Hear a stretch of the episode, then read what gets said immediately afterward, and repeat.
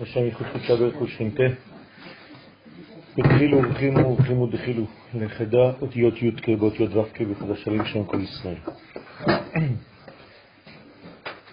הבסיס כדי שהדברים יהיו מובנים לכולם זה שהאנשים יצאו מפה בהבנה. ולכן מי שלא מבין משהו, כמובן שצריך לשאול, וצריך לבקש, וצריך לדרוש, כי אני לא מעביר שיעור באוניברסיטה בצורה של הרצאה, אלא בצורה ש... של רצון להשפיע, ואני דואג לכך שגם יהיו כלים של קבלה. ולכן מי שחושב שהוא לא מבין משהו, כמובן שהוא חייב לשאול וצריך לשאול כדי להפרות את השיעור ולהוציא ממנו, להפיק ממנו כמובן את התועלת. אז בעזרת השם אה,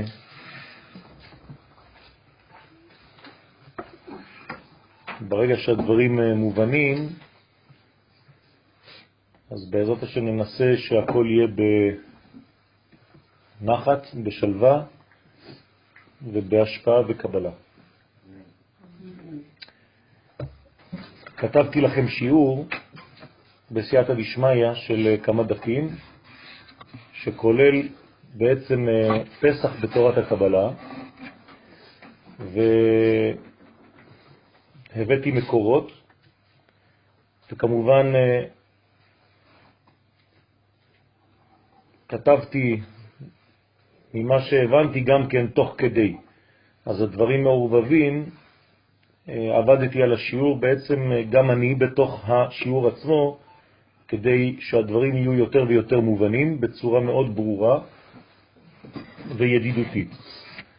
אז אה, ליקטתי מהזוהר הקדוש ומכמה גדולי ישראל עניינים שקשורים לפסח, ולאט לאט בעזרת השם אנחנו ננסה להתקדם בתוך הטקסט עצמו, והקדוש ברוך הוא יערה עלינו אור מן השמיים כדי שנוכל להיכנס לפסח הזה בקדושה, בטהרה וגם כן בזכות להקריב מן הזבחים כבר בשנה הזאת ומן הפסחים.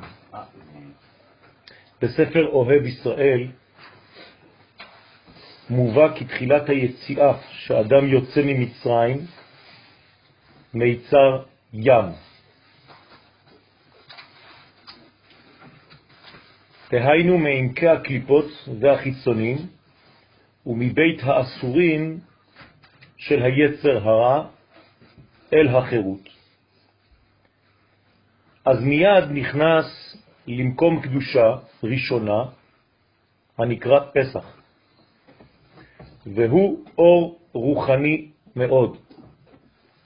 ובחינה זו נקראת אמונה, שהאדם משליך מעליו כל אמונות זרות ונכנס תחת האמונה הקדושה, להיות לו דעה ישרה ונכונה, בלתי למען שמו יתברך.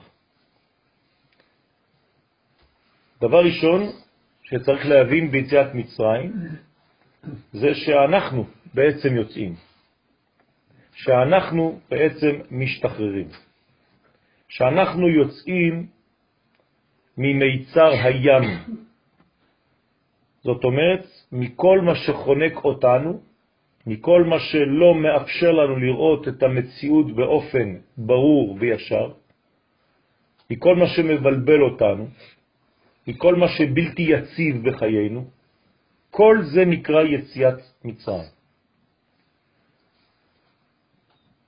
בתורת הקבלה קוראים לזה קליפות, חיצונים, ובית האסורים של היצר הרע. זאת אומרת, כל דבר שמסית אותנו לא לעבוד את השם, אלא לעבוד דברים אחרים, זרים, לעבודה. ברגע שהקדוש ברוך הוא מבקש מאיתנו את הדבר הזה, ונותן לנו חג גדול כזה, הוא משדר לנו שידור, שידור מרכזי.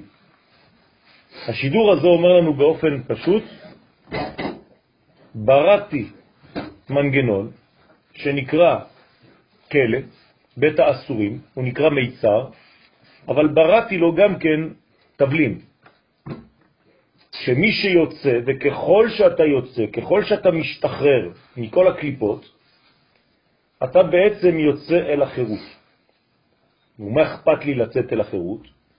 אלא שהחירות הזאת היא בעצם עבודת השם האמיתית.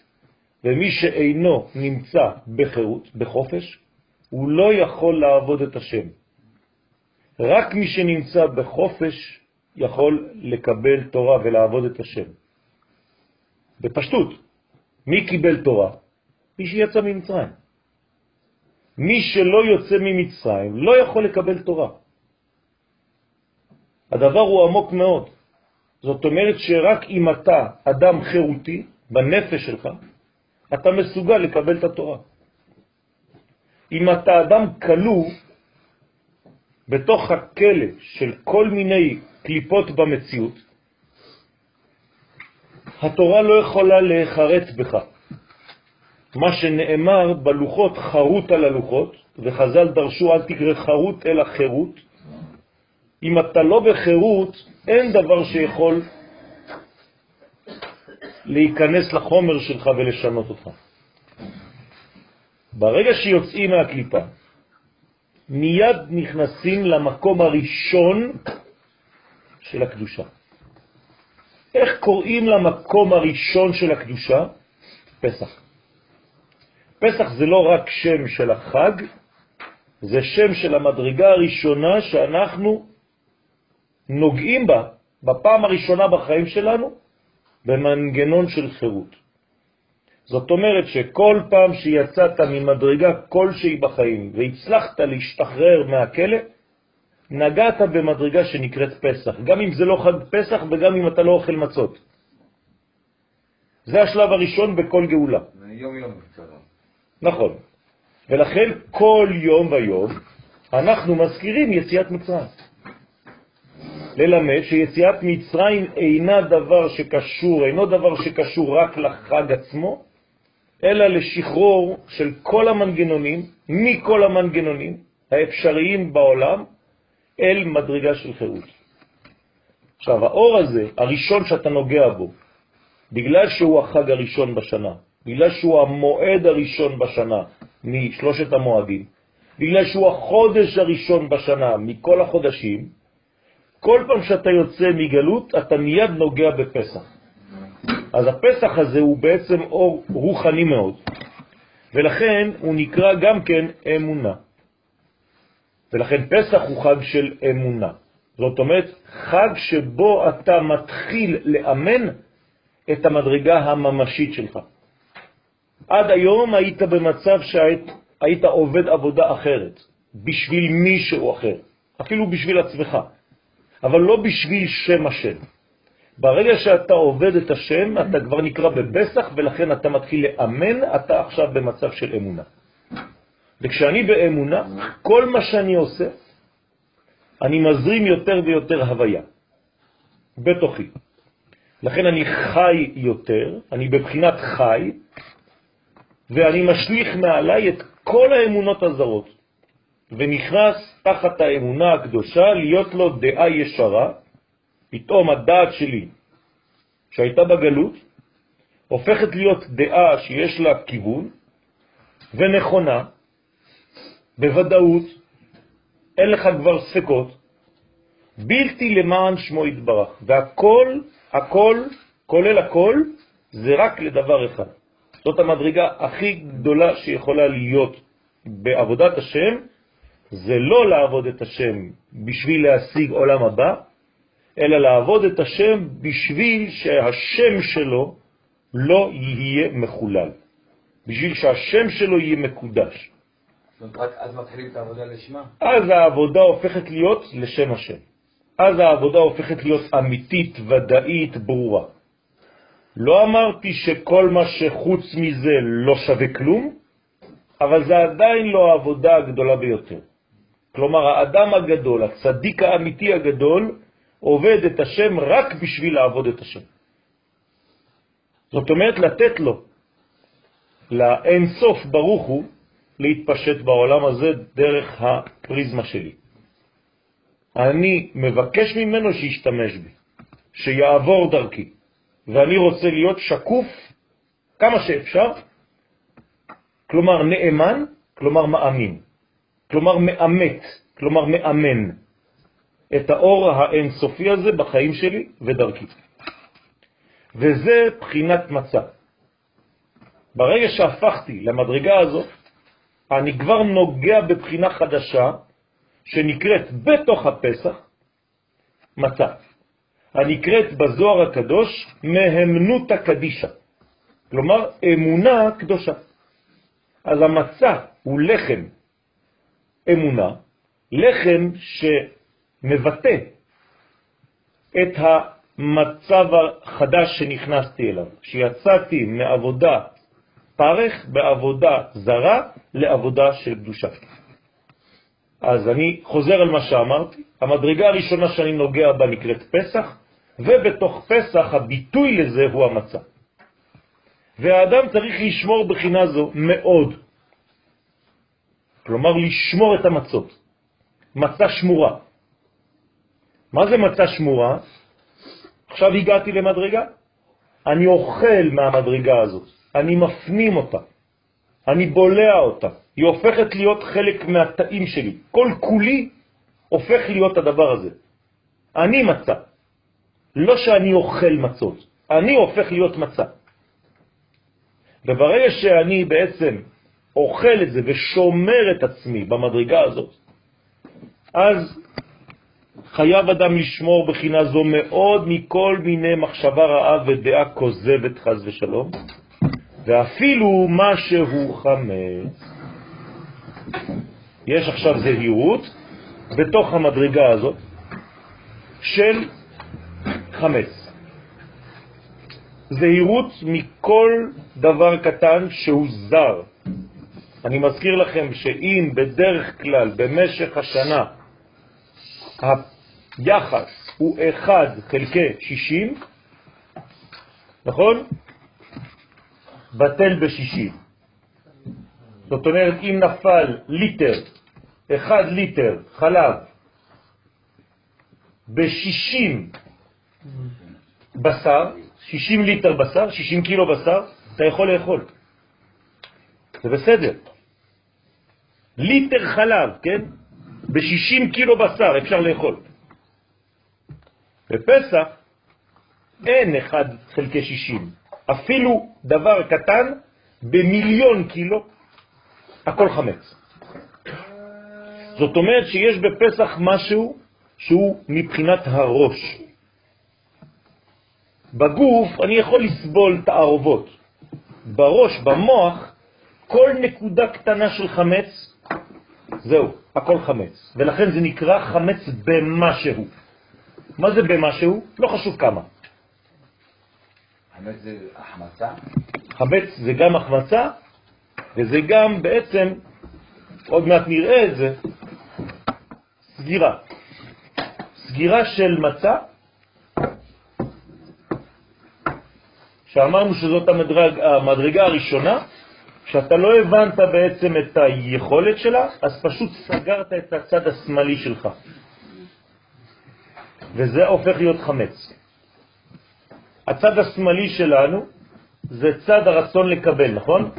יד שמאל זה קבלה. אם אני בעצם סוגר ולא יודע להשפיע, אין לי אוויר, סגרתי את המנגנון שלי, אז אני בעצם רק ברצון לקבל, יש פה בעצם חמץ, החמצתי משהו. על כל פנים, יש לזה גם כן תיקון, אתם רואים שזה מצח, והתיקון בא ממדרגת המצח.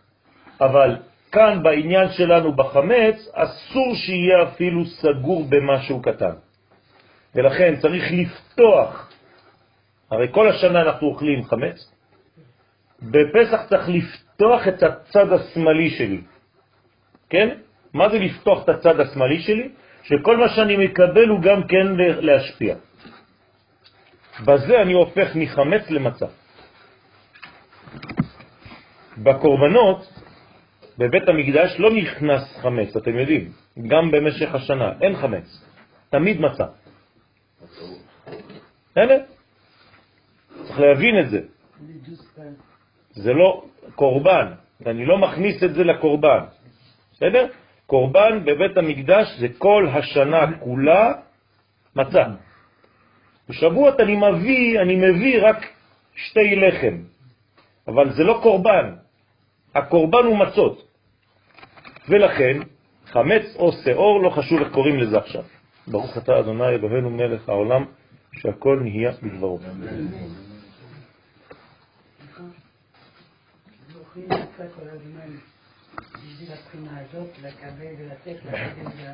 כן. זאת אומרת שאם הבנתי טוב, מה זה פסח? לימוד, חינוך. חינוך למה? לקבל על מנת להשפיע. זה בעצם האימון הראשון שלנו בחיים. במילים אחרות, אם זה החג הראשון שלי, במה אני מתחיל בעצם את כל השנה כולה? בחינוך הזה. כלומר, אומרים לי לכתחילה מה רוצים שאני אהיה כשאהיה גדול. לכן זה הדבר הראשון שמבקשים ממני. באמת? דה פקטו, בליל הסדר. מה אני עושה בליל הסדר? דבר ראשון, מה אני עושה? לא, לא, לא, לא. אני מרים את המצות ואני אומר, הלחמה עניה, די אכלו אבהתנה, ובסוף כל דכפין יתה ויכול. דבר ראשון, שיעור ראשון בפסח, כל מי שרעב שיבוא ויאכל. אני רוצה להשפיע. זה השיעור הראשון. זה הכלי. אם אתה לא כזה, תפסיק את הסדר, אתה סתם חרטט. אתם מבינים? זה רבולוציה, זה שינוי תפיסתי. ולכן, אם אתה לא מסוגל להפוך מרצון לקבל לרצון לקבל על מנת להשפיע, הפסח שלך הוא לא ממש פסח. אתה סתם אומר מילים, אבל אתה לא חי את מה שאתה אומר. מעכב, לכן חז ושלום, הדבר הזה מעכב. את מה הוא מעכב? אותך קודם כל, אבל לא רק אותך, כי אתה עכשיו כלי מקולקל, ואם אתה כלי מקולקל, הקודש לא יכול לעבור. ואם הקודש לא עובר, יש חילול של השם, ובעצם כל הדבר הזה הולך לאיבוד. לא קרה כלום, אלא היצר הרע חוגג. רק צריך להיות האמונה זכה ונקייה מכל נדנוד רע ומכל חימוץ. זאת אומרת, צריך מאוד מאוד להישמר, לא להחמיץ, להישמר ממש מכל דבר קטן. אז אנחנו למדנו במציאות החיצונית להישמר מחמץ, נכון? אנחנו נזהרים מאוד שלא יהיה חמץ בסביבה. אנחנו נזהרים מאוד שלא נאכל חמץ, שלא נראה אפילו, לא ייראה לך חמץ, לא ייראה לך שאור בכל גבולך. אבל עכשיו אנחנו כאן מבינים לעומק. זה לא רק בחוץ, זה בפנים. בפסח אני לא צריך להכניס למנגנון התודעתי שלי שום דבר שהוא מחוץ למערכת הזאת של נתינה, של השפעה. למה? כי רק בצורה כזאת אני דומה לקדוש ברוך הוא. שהוא נותן ואני הופך להיות נותן, ואז הוא עובר דרכי. וזה היה בעת יציאת מצרים, זה מה שקרה. בפעם הראשונה בני ישראל עוברים שינוי מהותי, רבולוציה, מהפכה, שזכו לגאולה על ידי אמונה שלמה שהייתה להם אז. איך הם עשו את זה? איך הם ציירו את ההא הזאת שציירתי כאן? אדם שהם שמו על שתי המזוזות ועל המשקוף. אז הם ציירו את זה. זאת אומרת שהם ציירו והם אמרו, בלי להגיד, אבל עכשיו אני מגלה לכם, אני שייך לאלה שרוצים להשתנות מסגירה לפתיחה. הקדוש ברוך הוא תשתמש בי, אני יוצא איתך. ולכן הקדוש ברוך הוא עובר בארץ מצרים, וכל מקום שהוא רואה שהאדם שינה את עצמו, הוא רואה את ההא, הוא רואה שהאדם הזה הפך מחמץ למצה, האדם הזה עכשיו יוצא. הקדוש ברוך הוא, איפה הוא עובר? הרי הוא לא עף, נכון? בין הבתים. לא לגמד את הרעיון, חז ושלום. הקדוש ברוך הוא עובר גם היום, בערב פסח, בליל פסח, בתוכנו. הוא רואה אם אתה, אם אני פתחתי את הפתח הזה ברעיון שלי בפנים. אם הפכתי להיות אדם נדיב, אם הפכתי להיות אדם שרוצה להשפיע, זה מספיק לו. זה לא צריך להיות בחוץ, זה בפנים. אני עושה את זה. אני מוכן להקריב מעצמי. ולכן ממה עשויה ההא הזאת? מדם מילה ומדם פסח. כלומר, לקחתי שני דברים. אני בעצמי חתכתי בברית, יצא דם, לקחתי בכוס. דם של הברית. הרגתי את אלוהי מצרים, תלה, שהוא רצון לקבל, וגם לקחתי מהדם שלו, שמתי באותה, באותו כלי, וערבבתי את שני הדמים. ואומר לך בדמייך, שניים, חיי. עכשיו את מתחילה לחיות. בדמייך חיי. זה מה שאומרים לתינוק, נכון? ומכניסים אצבע ביין ונותנים לו לשתות. זאת אומרת שאנחנו בפסח הופכים להיות בעצם חיים מתוך דם המילה שפתחתי, הרי מה זה מילה? לפתוח את עצמי. עכשיו יש פתח, ותלה אותו דבר, פתח. תלה בגמטריה זה דם. 44. זאת אומרת שפתחתי לעצמי מדרגה ועכשיו הפכתי להיות אדם. זה המדרגה שפתחתי. ובברית הייתי חז ושלום שין ד' ועכשיו פתחתי את היוד. וזה שם שדאי, של המעבר.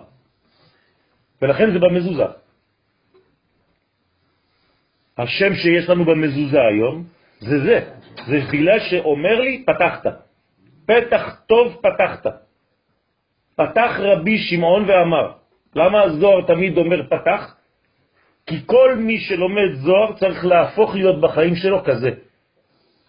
כלומר, מרצון לקבל לרצון להשפיע.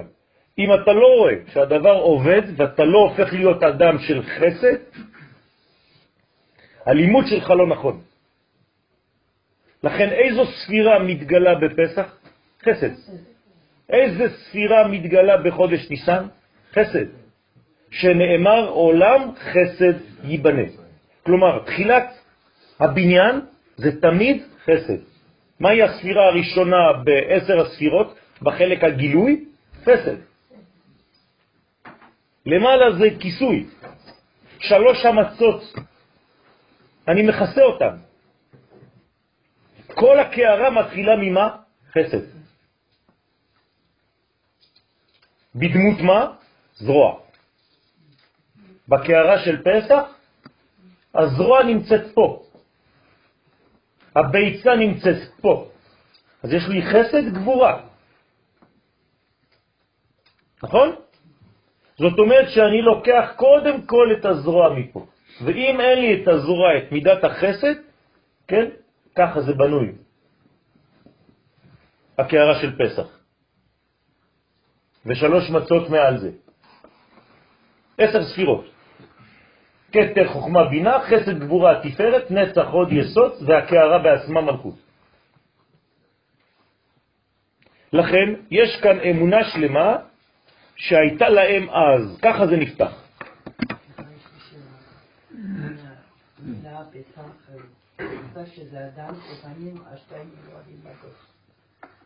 זה אומר בבחינה הראשונה, הכוס הראשונה, נותנים כמו תינוקים חדשים, תינוקות תינוקות חדשות. חדשים.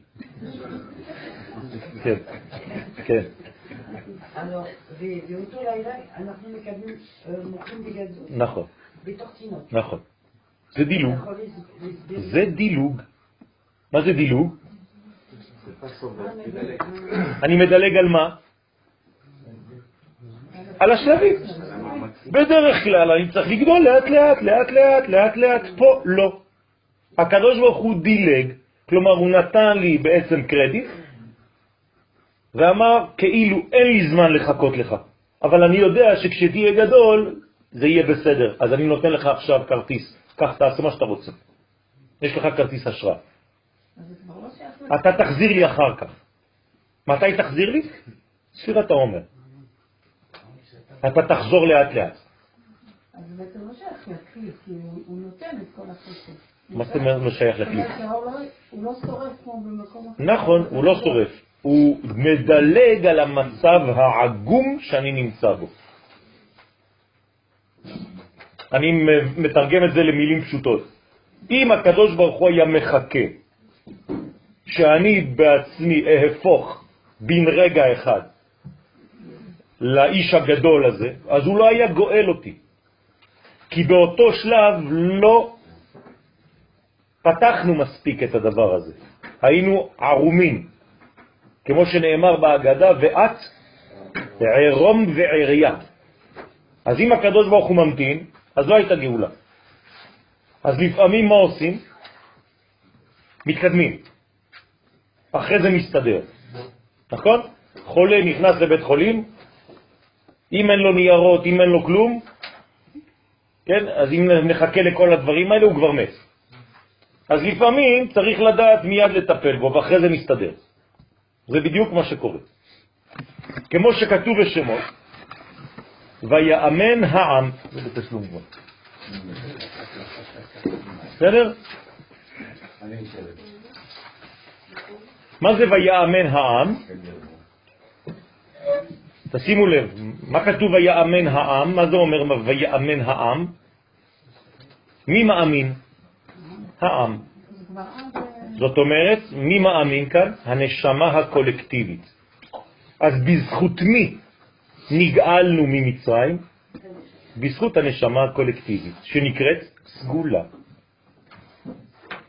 מה חסר? הפרטים. אז בעצם, אם אתה רוצה לעבור, כן, את המעבר של הדרכונים, בלי שיעשו לך בעיות, מה אתה צריך לעשות? להכניס את הדרכון שלך עם הקבוצה הגדולה. ואז מי שנמצא שם בדרכונים, אין לו זמן להסתכל על כל אחד. הוא רק מתחיל לספור את הדרכונים. כמה אתם? 30? יש לי 30 דרכונים, יאללה, כנסו. גם אם הדרכון שלך כבר היה פג תוקף, הוא לא ראה. למה? כי אתה כלול בעם. ולכן מי שחז ושלום לא נכלל בעם, מה קורה לו? הוא בולט. ואם הוא בולט, אז פותחים לו עכשיו את התיק. פותחים לו את התיק עכשיו. אומרים לו, אתה שייך לקבוצה? אומר, לא, אני לבד. אה, בסדר, אז בוא לפה. וזה בדיוק מה שקורה לאדם שחז ושלום מוציא את עצמו מן הכלל. לכן כאן ויאמן העם, ודבקו באהבת השם.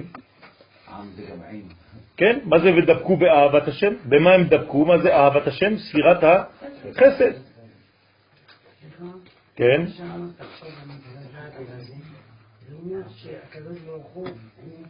לא מדייק עם אחד שהוא בכלל כמו בן אדם שהוא בפרט. נכון. לכן כל מי שדר בארץ ישראל נקרא צדיק, אפילו שהוא נראה כרשע. למה? כי הוא חי עם הכלל. הוא חי עם האומה. לכן משארותם צרורות בסמלותם על שכמם. מה זה אומר כל זה? מה זה משארותם?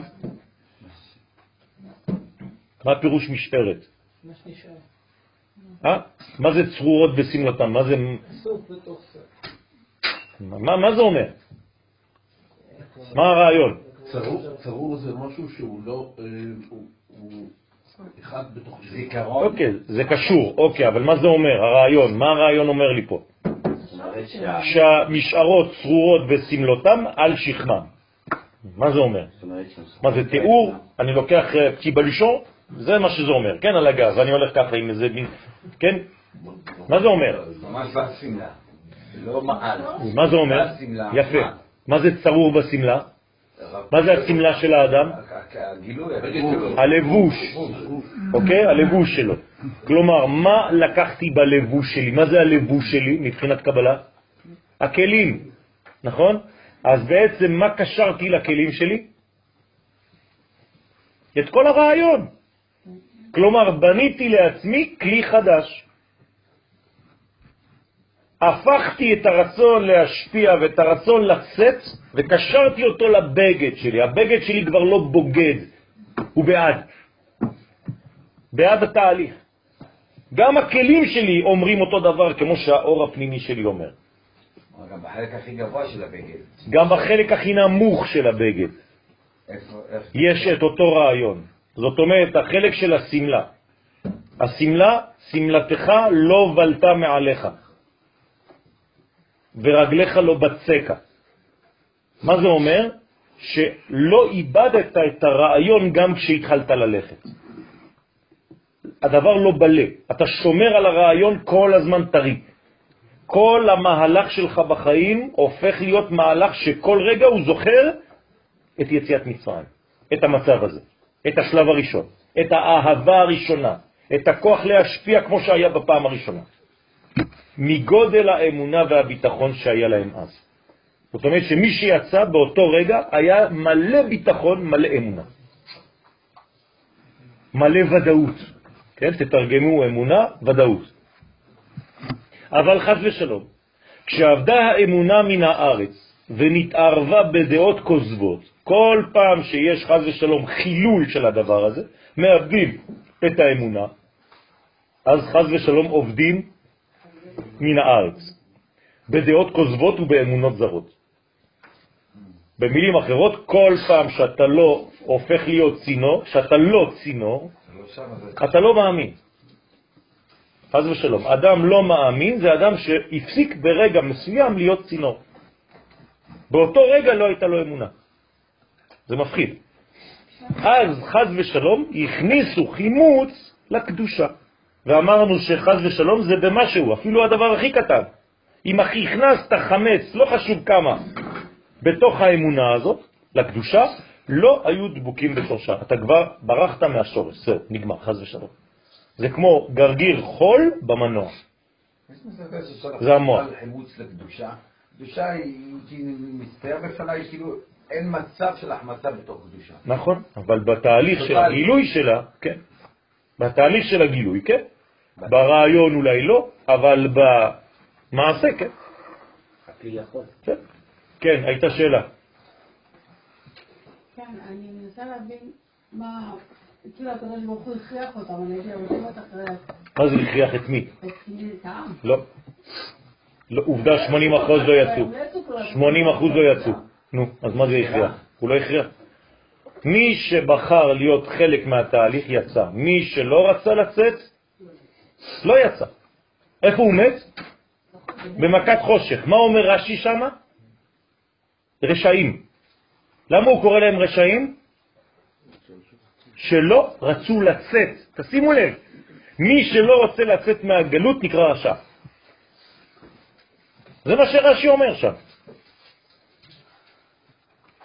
וכשהתקלקלה האמונה בידם, זאת אומרת שהידיים כבר מקלקלות את האמונה, את הביטוי, כי אמרנו שאמונה זה ביטוי, זה גילוי, זה ודאות, זה אימות, הוכרחו לנוד ממקומם ולהילך בגלות.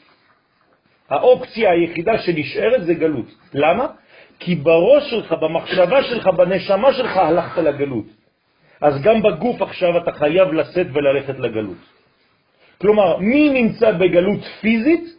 מי שנמצא בגלות נפשית. זה הולך ביחד. עוד פעם, יש עובדה שהארץ לא מקיאה אותם. אומר חסד לאברהם, אני חוסר למקור שאמרתי קודם, אם הארץ לא מקיאה את האנשים האלה שאת מדברת עליהם, זאת אומרת שהם צדיקים. אם לא, הארץ הייתה מקיאה, הארץ לא סובלת. אז אולי לא נראה ככה, אבל הם צדיקים, ולכן הם פה. אם מחליקים קצת עם הרעיון, זה אומר שכל מי שנמצא כאן, יש לו איזשהו קישור באיזשהו צורה לכלל. נכון, נכון. ומי שלא נמצא כאן, לא מקשר את עצמו לכלל? בגדול זה, הרעיון הוא זה, אבל יש אנשים שנמצאים בחוץ ורוצים להיות פה. משום מה הם לא יכולים בשביל כל מיני סיבות, קרה משהו בחיים. עדיין, מי אבל ש... מי שחפץ באמת מבפנים, אני לא מודד, אין לי מדד לדעת מי ומי, אבל מי שבאמת רוצה להיות, אז במקום, במקום שאדם רוצה להיות, שם הוא נמצא. בסדר? לא, זה קשור לעם ישראל. בסדר? כאן זה, יש לנו כל מיני מדרגות שצריך לסלק אותן. בכמה זמן? מעט מעט. נכון? מעט מעט יגרשנו מפניך, לא בשנה אחת. שמא תרבה עליך חיית השדה. ולכן הקדוש ברוך הוא מסלק אותם לאט לאט. זה תהליך. לחזור אל הענפים ולאסוף אותם למקורם. אז מה קורה בגלות? אנשים צריכים להבין את הרעיון שהלך לאיבוד ולחזור למקור. כשמוציאים אותך מחוץ למערכת, אתה צריך להתגעגע. כל דבר שמוציא אותך ממערכת, כל דבר שמפיל אותך, זה לא כדי להפיל אותך, זה כדי להראות לך שאתה עכשיו בחוץ, תתחיל לרצות לחזור, אם אתה בריא. וזה שכתוב, שכון ארץ ורעי אמונה. מה זה שכון ארץ? אני לא רוצה שתהיה בחוץ. הקדוש ברוך הוא אומר, כן, דרך דוד המלך, דוד המלך כאן מתפקד כנביא. מה זה שכון ארץ ורעי אמונה? אני לא רוצה שתהיה בחוץ, אני רוצה שתשכון בארץ, ופה אתה תהיה רועה, כמו רועה צון של האמונה הזאת. זאת אומרת, הנה התרגום, שתשכון בארצך, שתגור בארץ ישראל, מבחינת שכינה, בארץ ישראל הקדושה, ולא תצטרך לחזור לגולה אחר הניצוצות הקדושים שנתפזרו. זאת אומרת, זה רעיון יפה ללכת לגלות כדי ללקט ניצוצות, אבל זה לא מה שאני רוצה, אומר הקדוש ברוך הוא. אני מעדיף שתהיה פה. ואז, איך יחזרו הניצוצות שהם בחוץ? כי הם מאליהם יתקבצו אליך. תשימו לב, זה אומר האוהב ישראל. אוהב ישראל זה אחד מגדולי הצדיקים בחסידות. כלומר, אם אתה בארץ ישראל, אתה פועל כמו מגנט. דרך אגב, זאת הרפרנס הראשונה של הרב לוריה. כל פעם שהרב לוריה זצ"ל מביא מקור ראשון, זה תמיד האוהב ישראל. אז תשימו לב, יש שתי אפשרויות ללקט ניצוצות, או שאתה יוצא למקום והולך להביא את הניצוץ שהלך לאיבוד, או שאתה נמצא פה וממגנט אותו. אז יש אפשרות להיות בארץ ישראל, והאורות יחזרו אליך, כל מה שהתפזר. אתה לא חייב לצאת. מדרגה גדולה מאוד, מדרגה של מלך. מלך לא הולך החוצה, באים אליו. נכון? הוא יושב, וכל פעם אומרים, שלום כבוד המלך, עכשיו נכנס השר שבא מהודו, הוא מביא לך בדים חדשים. נכנסים כל ההודים עם כל מיני בדים, והמלך עושה ככה, hmm, יפה. מה מביאים לו? ניצוצות מבחוץ. הוא לא צריך ללכת להודו לראות איך עושים את הבדים, שם במרוקו, להריח, כלום. הכל בא אליו, הוא יושב. זה הבחינה של מלך. ככה זה עם ישראל צריך להיות בארצו, וכשעם ישראל יהיה בארצו, כל האורות יבואו לפה. המדענים יגיעו לפה. האומנים מן העולם כולו יגיעו לפה. כל הניצוצות מכל מקום יחזרו לפה. הכל. כולם יבואו לפה ללמוד ולתת. כן.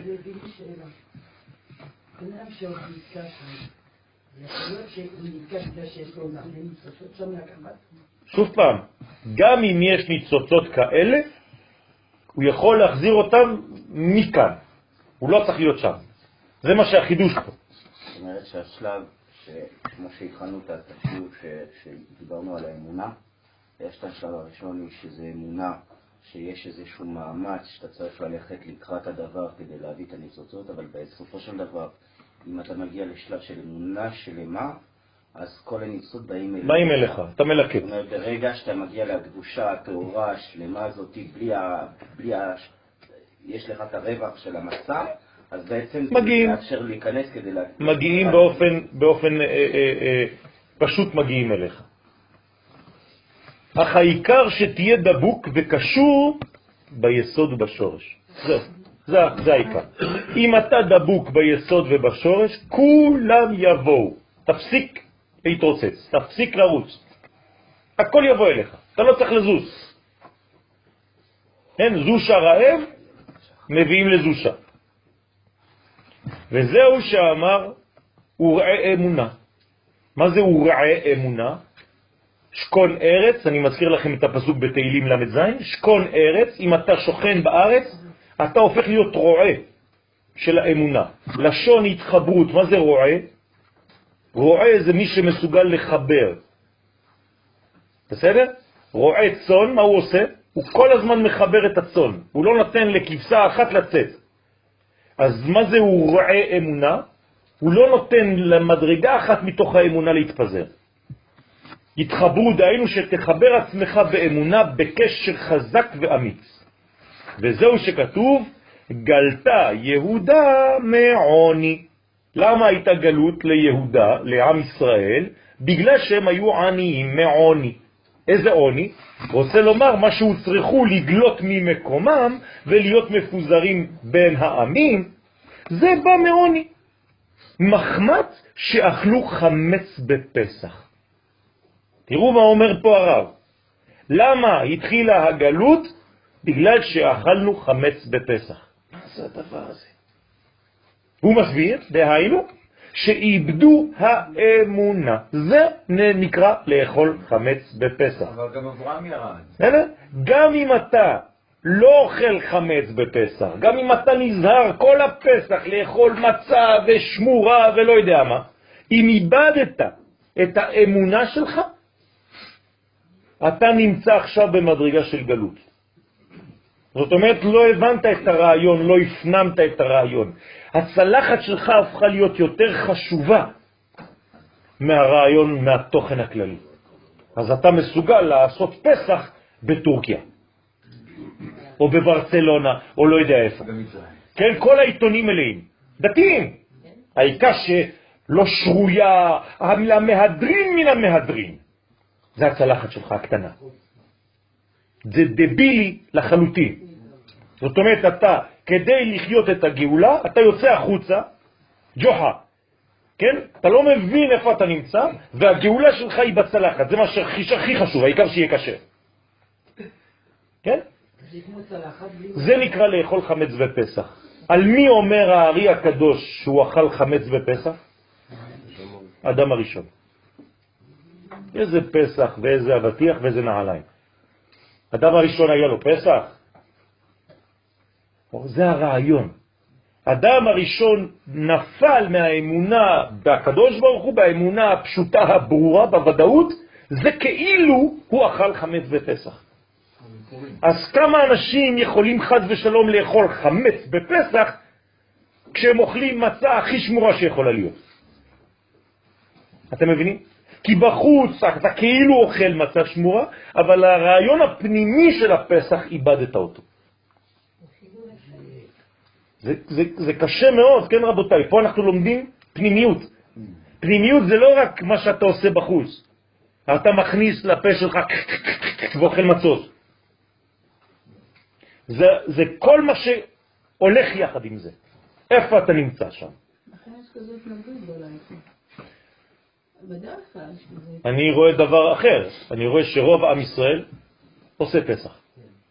זאת אומרת שיש רצון פנימי להיות שייך לדבר הזה. כמה בודדים נמצאים בחוץ? אז להפך, אני מלמד זכות על עם ישראל, רוב עם ישראל רוצה. הוא לא יודע, אבל הוא רוצה. חשוב מאוד, מספיק לי. אני רוצה יותר, בעזרת השם יהיה יותר. אבל עצם זה שהוא משתתף בדבר הזה והוא עושה סדר פסח, משהו קורה לו מבפנים ואומר לו, שב, אתה שייך לעם ישראל. גם אם אתה הבן ה... לא יודע מה, הרשע, אבל אתה בתוך הסדר, אתה פה, ברוך השם. כן. בפנימיות, זה כמו אה, מה שסיפרת עכשיו, זה כמו הקלה אחת, בלי השלוש מדרגות העליונות של המצות האלה, שהם אה, אפילו הם שמורים או לא שמורים,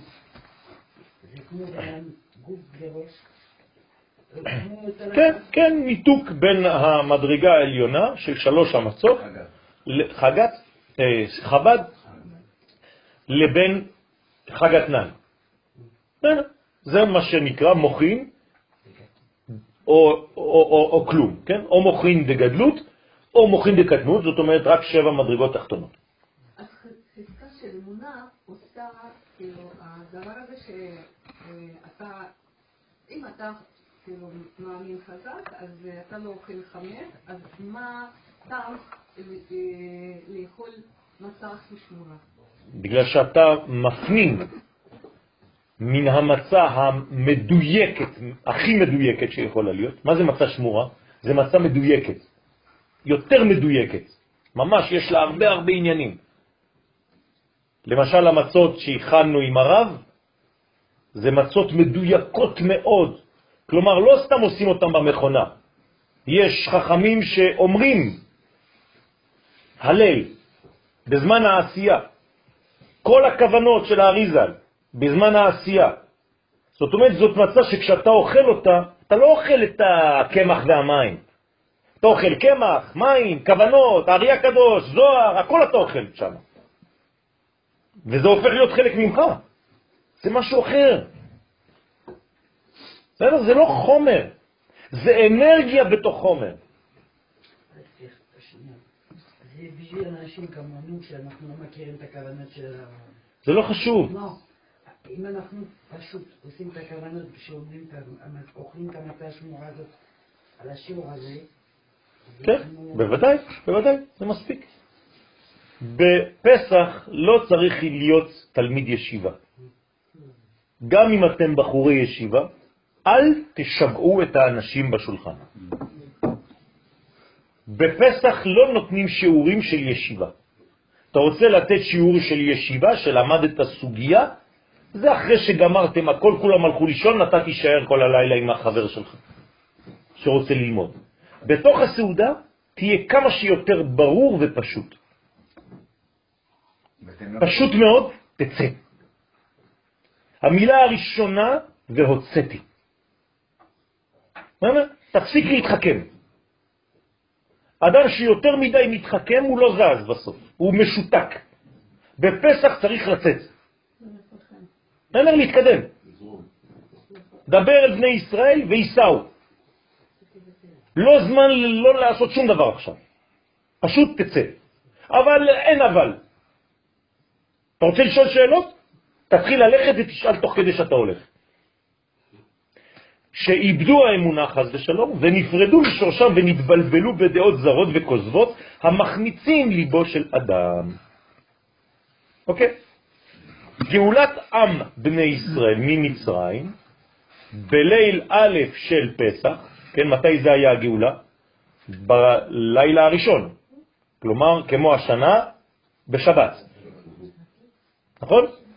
שם זה היה יום חמישי, בסדר? ליל רביעי. ליל חמישי, בלילה. בליל א' של פסח הייתה על ידי התגלות בחינת יד הרמה. המדרגה הראשונה שאפשרה לנו לצאת זה יד רמה. מה זה יד רמה?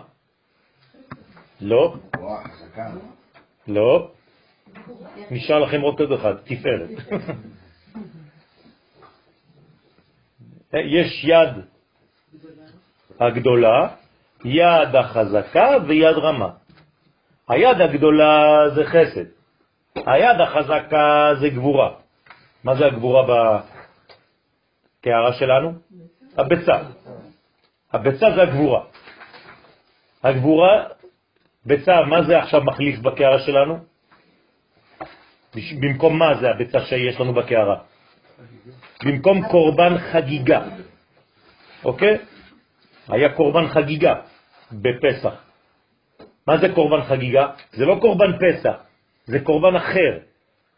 הקורבן שהיו אוכלים, ממש אוכלים, ארוחה. קורבן פסח לא היו אוכלים בגלל שהיו רעבים, קורבן פסח היו אוכלים רק חתיכה, שאנחנו אוכלים היום באפיקומן. האפיקומן שלנו, מתי אנחנו אוכלים אותו? בסוף, בסוף, בסוף, שאתה כבר לא רעב. אם אתה רעב, זה לא טוב לאכול את האפיקומן. אפיקומן זה על הסובה, אתה כבר שבע, אה, לא יכול כבר יותר, שום דבר לא נכנס. ואז אתה נותנים לך את החלק הזה שנקרא אפיקומן. אבל האוכל שאכלת זה הביצה, זה קורבן פסח, קורבן חגיגה, סליחה. בסדר? להבין טוב טוב טוב מה הולך שם. כל דבר הוא במקום משהו. כלומר, כל פעם שאני נוגע במשהו, בפסח, אני לוחץ על כפתור. יש לי פה מנגנון של עשר ספירות, כמו במכונית, נכון? יש לי כל מיני כפתורים. על השולחן בסדר פסח יש לי בעצם מנגנון של עשר ספירות. שלט. שלט.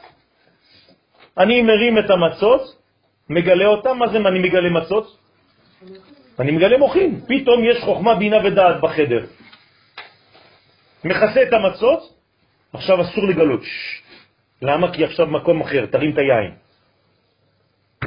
או שאתה מרים את היין ואתה מכסה את המצות, או שאתה מגלה את המצות ולא מרים את היין.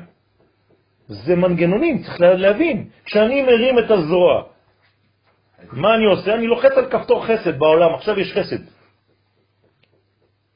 וכו' וכו' וכו', כל מדרגה ומדרגה. מה? מחוץ למערכת, כי זה מדרגה... מערכת מקבילה. מערכת של הבינה. בסדר? גם אם פה יש לי חוכמה, בינה ודעת. זה מערכת אחרת נוקבית. זאת אומרת שנכון להיום בדור שלנו אנחנו אמורים להיות עם כל הסדר, כביכול, עם מצות אה, חשופות כל הסדר. כי הרי אנחנו בדור ובזמן שכאילו אנחנו אמורים לגלות... נכון. אז מה שאתה אומר זה בעצם שהאגדה שלנו עוד עומדת להשתנות. נכון. שאנחנו אמורים ממש כן, להשאיר את כן, המצע כל כן, הסדר כן, ולהשתמש כן. בשאר הדברים. ואפילו זה לקחת ולהוסיף, נכון. לקחת ולהוסיף. דרך אגב, הכוס החמישית, שאף אחד לא היה רגיל, כן, הרב אשכנזי אמר שצריך לשתות אותה. עכשיו. הוא כבר אמר את זה לפני שלושים ומשהו שנים. מה זה החמישית? זה והבאתי אתכם אל אדמתכם. ועכשיו אנחנו בארץ ישראל, צריך לשתות את הכוס החמישית. גם הרב גורן היה. כן, גם הרב גורן היה שותה את הכוס החמישית של והבאתי אתכם. וזה, אין ארבע כוסות, יש חמש כוסות. שיש חמש בנים. חמישה, כן. אה, נכון, בדיוק, בדיוק, בדיוק. יש. אוקיי. ואז נתגלו כל המוחין דגדלות. כלומר, באותו לילה מתגלים כל המוחין בדילוג. אמרנו, נכון? לא לפי הסדר. ועל... זה חזר לי. אמרת לסוזן קודם שהכוס היין זה מערכת אחרת, אבל זה נוגבה. כן. זה אומר שכל אחת זה זכר. כן, פסח בכללותו זה זכר, ביחס לכל החגים. פסח זה הזכר של כל החגים, ולכן זה נקרא זיכרון, תמיד. זכר ליציאת מצרים, תמיד זכר מלשון זכר, זה מתחבר לראש השנה, יום הזיכרון. כן. אבל מבחינה שמה זה נקבה, ופה זה זכר. זאת אומרת, הפסח, כן? לא מדבר על האביב. האביב זה התחלת הנוקבה. אנשים לא מבינים, זה מבלבל קצת. כי חודשי הקיץ זה נקבות, חודשי החורף זה זכרים, אבל פסח הוא זכר וראש השנה הוא בחינת נקבה. סליחה, כן, פסח לגבי ראש השנה, זה כמו הגרעין. זה אותו דבר. בראש השנה זה הגרעין, בפסח זה הלידה. זה כמו פה עכשיו, עכשיו אתה מגלה, מגלה. כן. ראש השנה זה, זה הטבעה של הכוח. כן, זה מה שאני אומר. זה, זה העניין של הפריחה, של הגילוי. למה זה תזריע עכשיו? זה לא תזריע, למה את חותכת את המשפט? גם אני הייתי קורא, אז למה את חותכת את הפסוק? למה את חותכת את הפסוק? הפסוק אומר אישה כי תזרע וילדה. אז אני יכול להגיד לך, אז למה עכשיו זה וילדה? את בחרת להגיד תזריע, אבל אני קורא את הפסוק. וילדה זכר. אה, ניס- אה. כן. כן, כן. ביום ראשון אנחנו עושים ברכת האילנות. בסדר? עם המקובלים. אנחנו לא עושים בשבת.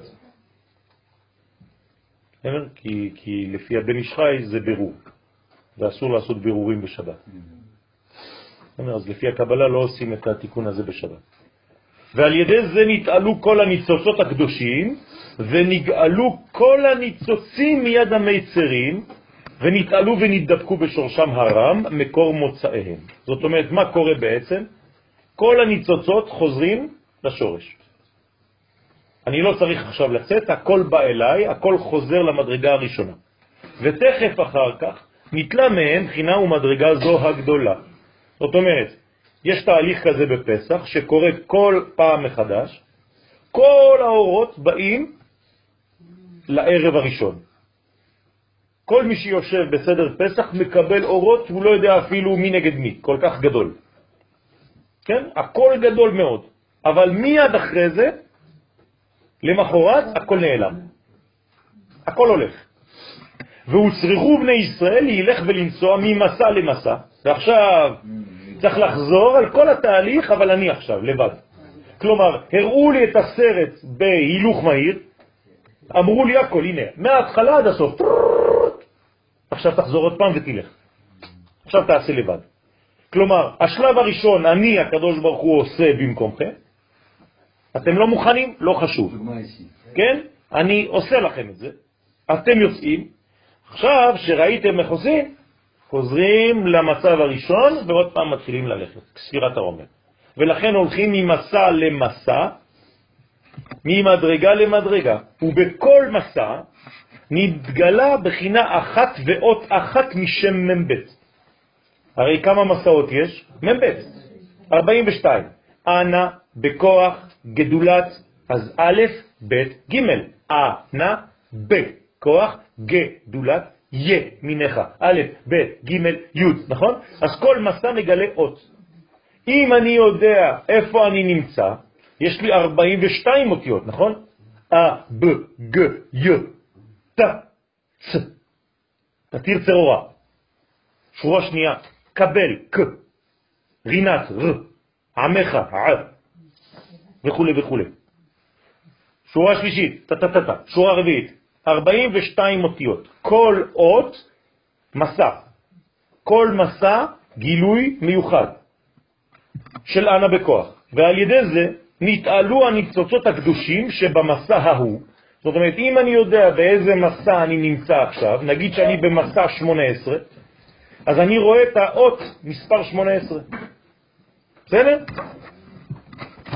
של אנה בכוח. אנה. אני, לא- אני מפחד לכתוב את זה. כן, זה יצוץ רופאים. כן, זה, זה כבר צירופים, אני לא, לא יכול לכתוב. אבל יש לכם את זה בראש. אז אם אני סופר אנה בכוח גדולת ימינך תתיר צרורה, יש לי כבר שש. קבל רינת עמך סגבנו טהרנו נורא, עוד שש. נא גיבור דורשי ייחודיך כבבת שמרן, עוד שש. זה כבר שמונה עשרה, נכון? שין. זאת אומרת, נא גיבור דורשי ייחודך כבבת שומרם, שין. השין זה השמונה עשרה. אני צריך לדעת מה זה המסע הזה, למה זה מתחיל בשין. ומה זה שין, איך קוראים למסע הזה, ומה זה עכשיו עושה לי בנפש. ונדבקו שורשם ובמקום מוצאיהם. זאת אומרת שאני כל הזמן צריך לדעת מאיפה יצאתי. מאיפה יצאתי? מרמסס. נכון? יצאתי מרמסס והתחלתי לנסוע. סוכות וכו' וכו'. אז כל מדרגה אחת מקבילה לתחנה. זאת אומרת, אם אני יודע את התחנות, איפה כתובות התחנות? בהגדה של פסח, נכון? כשאנחנו עושים את מ"ם בית המסעות לפני פסח, כתוב ויסעו מזה ויגיעו לאיתם, ויסעו מאיתם ויגיעו ל... כן? זאת אומרת, כל מדרגה מתאימה לאות אחת, ואני צריך לדעת בנפש שלי מהי המדרגה הזאת, איפה זה יוטבעת בנפש שלי, ולאיזה אות מאנה בכוח זה מתאים. ואז אני בעצם עולה מדרגה. עד אשר השלימו 42 מסעות בשלמות. ואז נכנסו אל ארץ חפץ. מה זה ארץ חפץ? רצון. ארץ ישראל. קוראים לה ארץ חפץ. מה זה ארץ חפץ? חפץ, קודם כל זה דבר ממשי, וגם רצון חזק. אני חפץ. לאתר דו דזיר. וחזרו. מה? הארץ גם חפצה. נכון. הארץ עצמה יש לה חפץ, כלומר יש לה רצון לקבל הכי גדול. ולכן היא מתנשקת עם השמיים. כלומר, היא כל הזמן רוצה לקבל שמיים. זאת אישה שכל הזמן רוצה זיווג עם בעלה. ארץ ישראל. כל הארצות האחרות לא אכפת להם מהבעל. ארץ ישראל כל הזמן, הפנים שלה והפה שלה והגוף שלה רק בשביל בעלה. ולכן היא נקראת ארץ חמדה. מה זה חמדה? לחמוד, כן? חמודה. זאת אומרת, תשוקה, תשוקה, דזיר, חזק מאוד. וחזרו באו אל המדרגה הזו בעצמה, שהייתה בליל א' בפסח, על ידי התגדלות, התגלות יד הרמה. זאת אומרת שעשו את כל המסעות, בכמה זמן? ברגע אחד. נכון? שנייה אחת. כי הרי הקדוש ברוך הוא לא עשה להם את כל זה בערב פסח, נכון? הם לא עשו את כל המסעות, אחד, שתיים, וייסעו משם ויגיעו לשם וייסעו משם ויסעו... לא, אבל כן. הקדוש ברוך הוא עשה להם את זה בהילוך מהיר, ואחרי זה החזיר אותם לשלב א'. כי בחינה הגדולה ההיא נלקחה מהם תכף אחר ליל א' דפסח. כלומר, נתן להם אחרי זה ולקח מיד. נכון, כמו התינוק שיודע את הכל, ואחרי זה שוכחים, ואז הוא מתחיל את כל החיים שלו במסעות. וזה נותן לו את הכוח. עם- נכון, כי, כי הוא כבר, זה, זה נקרא חינוך. בסדר? הוא טעם כבר, זה הזיכרון התודעתי הפנימי.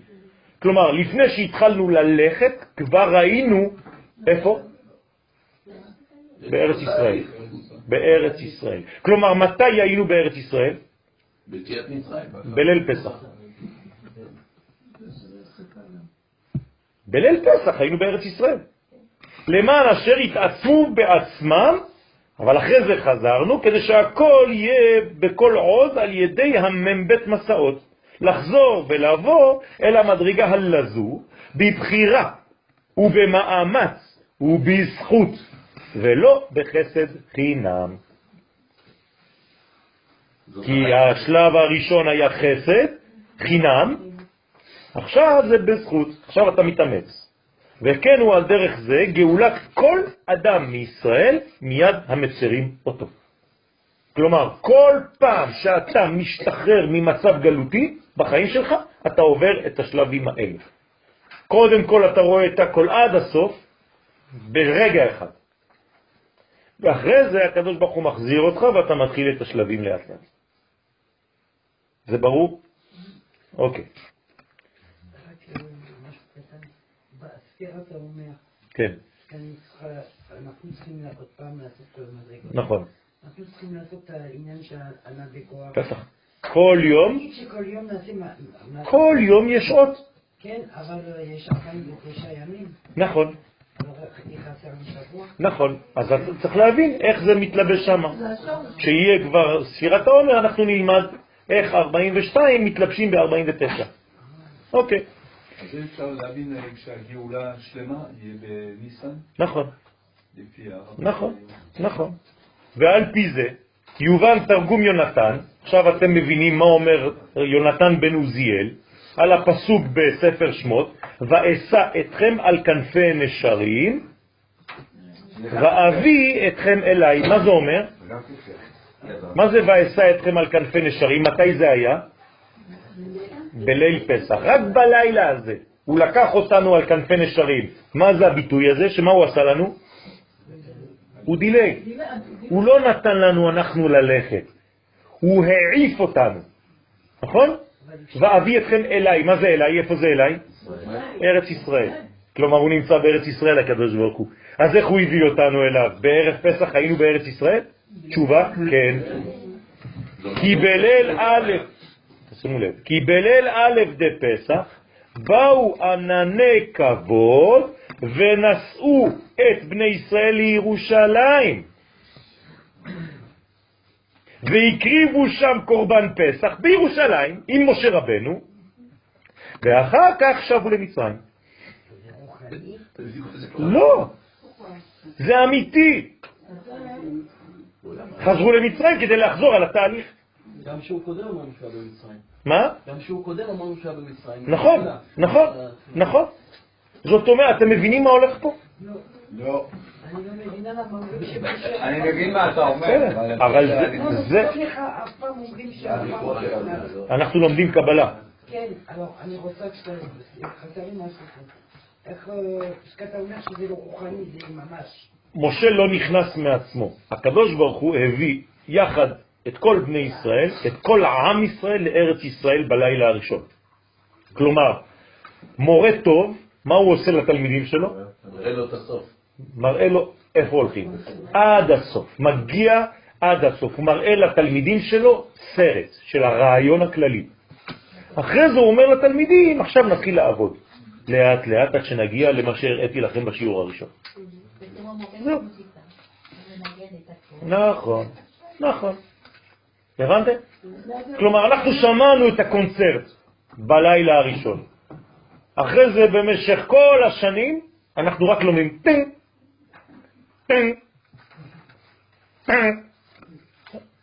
לא, תחזור, זה לא טוב. אני לא יודע מה זה. זה מוזיקה, כן? עכשיו זה, אתה לא שומע, כי אתה שומע כל אחד לבד, לבד, לבד, לבד, לבד, אתה לא שומע כלום. תעשה עכשיו מהר, תחבר, טם טם טם טם טם טם. מי שלא יודע לחבר זה כמו לקרוא, נכון? ב, ס, ר, ככה לומדים, נכון? אתה לא יודע שזה בספר.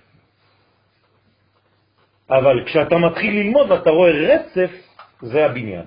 אז אותו דבר בחיים שלנו. בהתחלה אני מקריא לך את כל הסיפור, אני מראה לך את כל התמונה השלמה. הפאזל, כשאתה קונה אותו בחנות, אתה רואה את התמונה? כן. אתה חוזר הביתה, זערס, כן? הכל מפורק. 4,000 חלקים. זה אותו דבר. האנשים שהיו בגלות, חושבת שהיה לנו תשוקה לירושלים. נכון.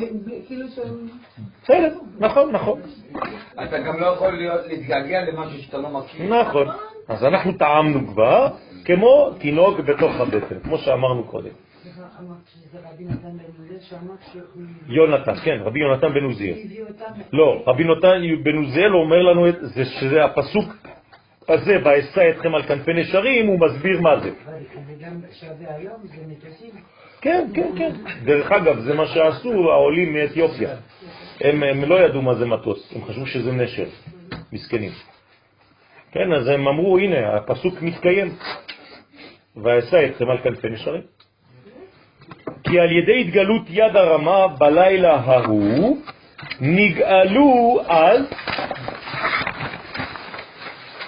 גאולה שלמה כראוי. כלומר, מתי הייתה הגאולה השלמה? באותו לילה. עכשיו, כמה זמן זה אותו לילה? זה כלום. זה שעה, שעתיים, הרי אנחנו צריכים לסיים הכל לפני חצות, את האפיקומן. זאת אומרת, בשלב הקטן הזה, ברגע אחד, כמו חלום, כמה לוקח חלום? רגע אחד. היית כבר שם, זה כאילו עכשיו אני אומר לכם, תעצמו את העיניים, עכשיו אני עושה לכם דמיון מודרך, אתם תראו, כולם עכשיו לבושים לבן, ואנחנו עכשיו במקום של בית המקדש, בית המקדש כבר נמצא, ומלך המשיח גם כן נמצא שם.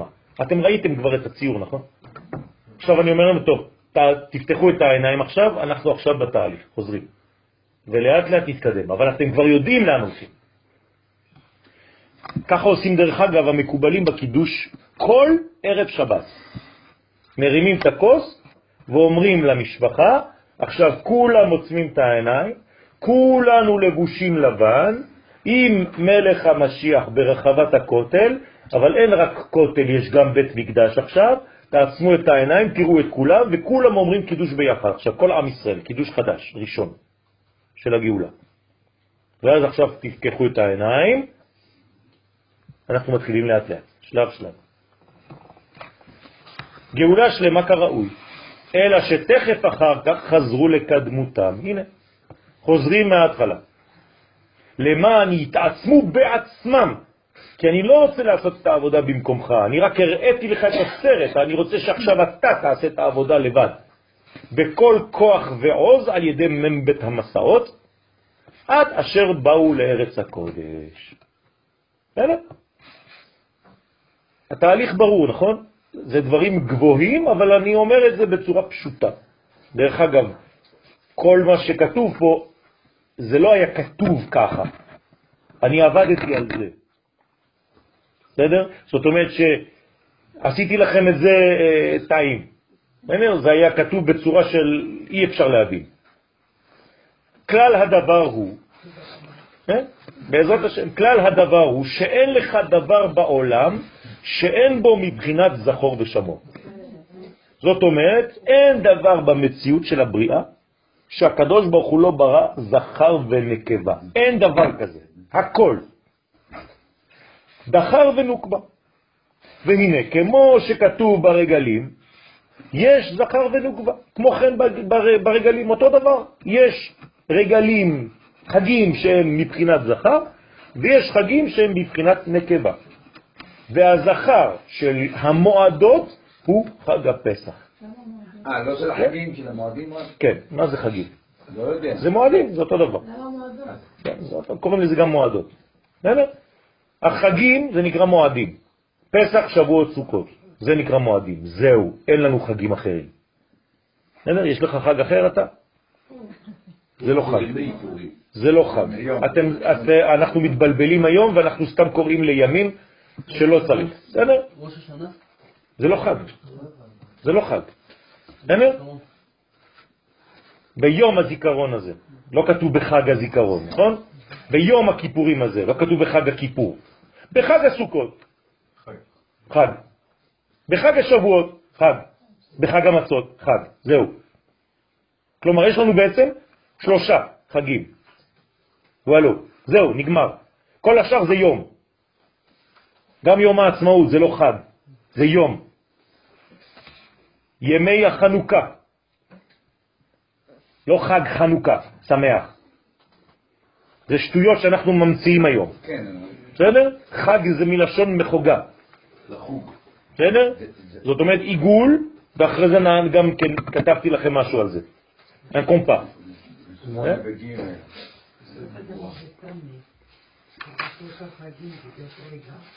כן, כן, כן, כן, כן, עוד מעט אנחנו נעבוד על כל זה.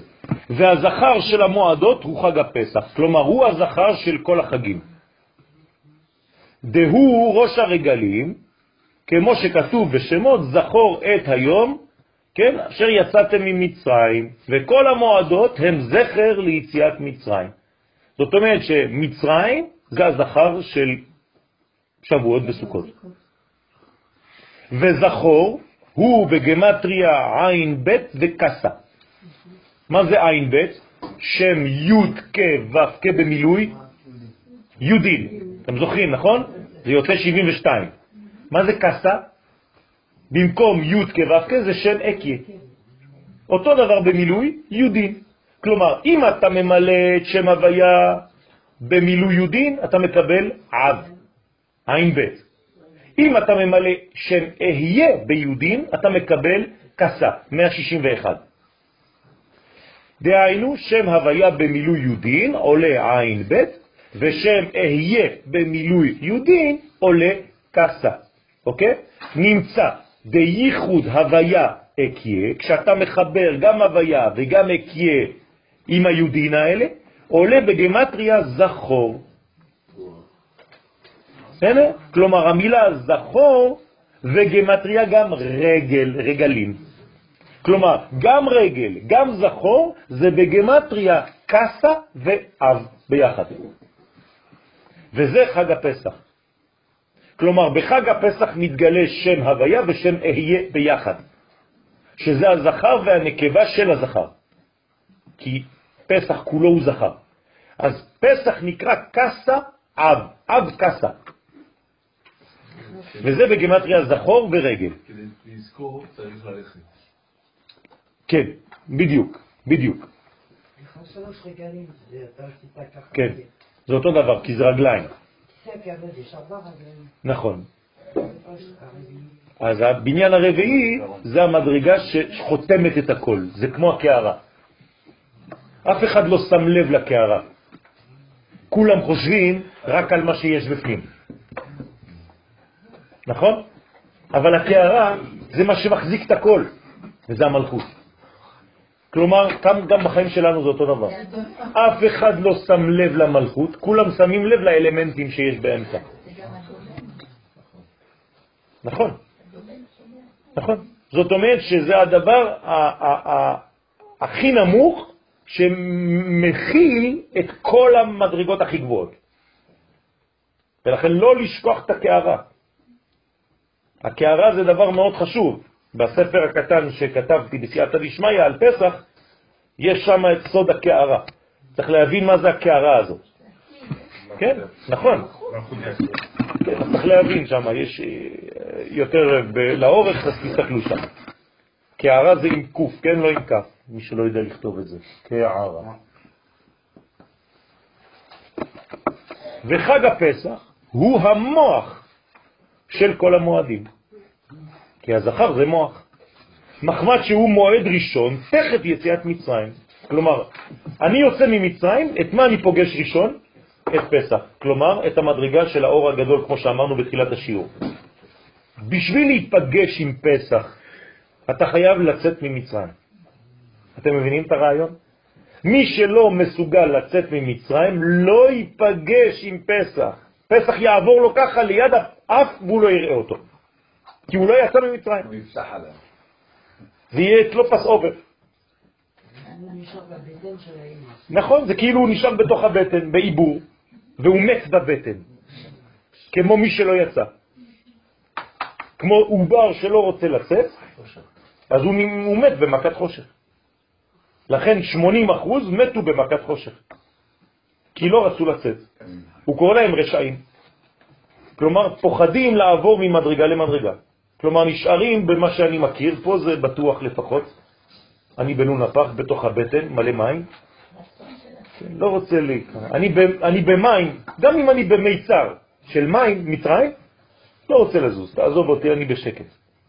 אנשים שנמצאים בכלא הרבה זמן, הם לא רוצים לצאת. הם פוחדים. אנשים שנמצאים בקיבוץ המון שנים פוחדים לצאת. אנשים שנמצאים במעגל, כל היום הם עושים אותו דבר, קמים בבוקר בשש, בכלא, עושים התעמלות, הולכים למסדר, אוכלים משהו, הולכים לעבוד, חוזרים, ישנים, ארוחת ערב, הולכים למסדר, עושים עוד פעם סיבוב וחוזרים לישון. אתה יודע איזה רוגע זה? אנשים לא רוצים יותר מזה בחיים שלהם. עכשיו, עזבו את הכלא. יש אנשים שחיים ככה כל היום. בלי כלא. גם בחוץ. בחוץ. נכון. אז האנשים מתרגלים למדרגות, ולא רוצים ראש קטן, עזוב אותי, לא רוצה שום דבר. וזה מצרים, חז ושלום. לכן, ואף שהמועדים האחרים יש להם כמה בחינות שהם גבוהים במעלה מחג הפסח. למשל, חג הסוכות, חג הסוכות גבוה מאוד, זה כבר ארץ ישראל. זה גבוה מהבחינה הזאת. מכל מקום, לעניין זה שאמרנו שזה המוח, פסח הוא בחינת זכור ומוח לשאר הרגלים. והמועדים האחרים הם כמו מקיפים של המוח של פסח. זאת אומרת שפסח הוא המרכז והחגים האחרים מסתובבים מסביב. אוקיי? זאת אומרת שבלי פסח, בלי יציאת מצרים, אין, אין כלום. דרך אגב, גם בראש השנה, בקידוש אני אומר, זכר ליציאת מצרים. תגיד לי מה הקשר. כי אם לא היה לך את הגאולה הזאת, אין כלום, אחרי זה לא יכול להתגלות שום דבר. לא יכול להיות לך ראש.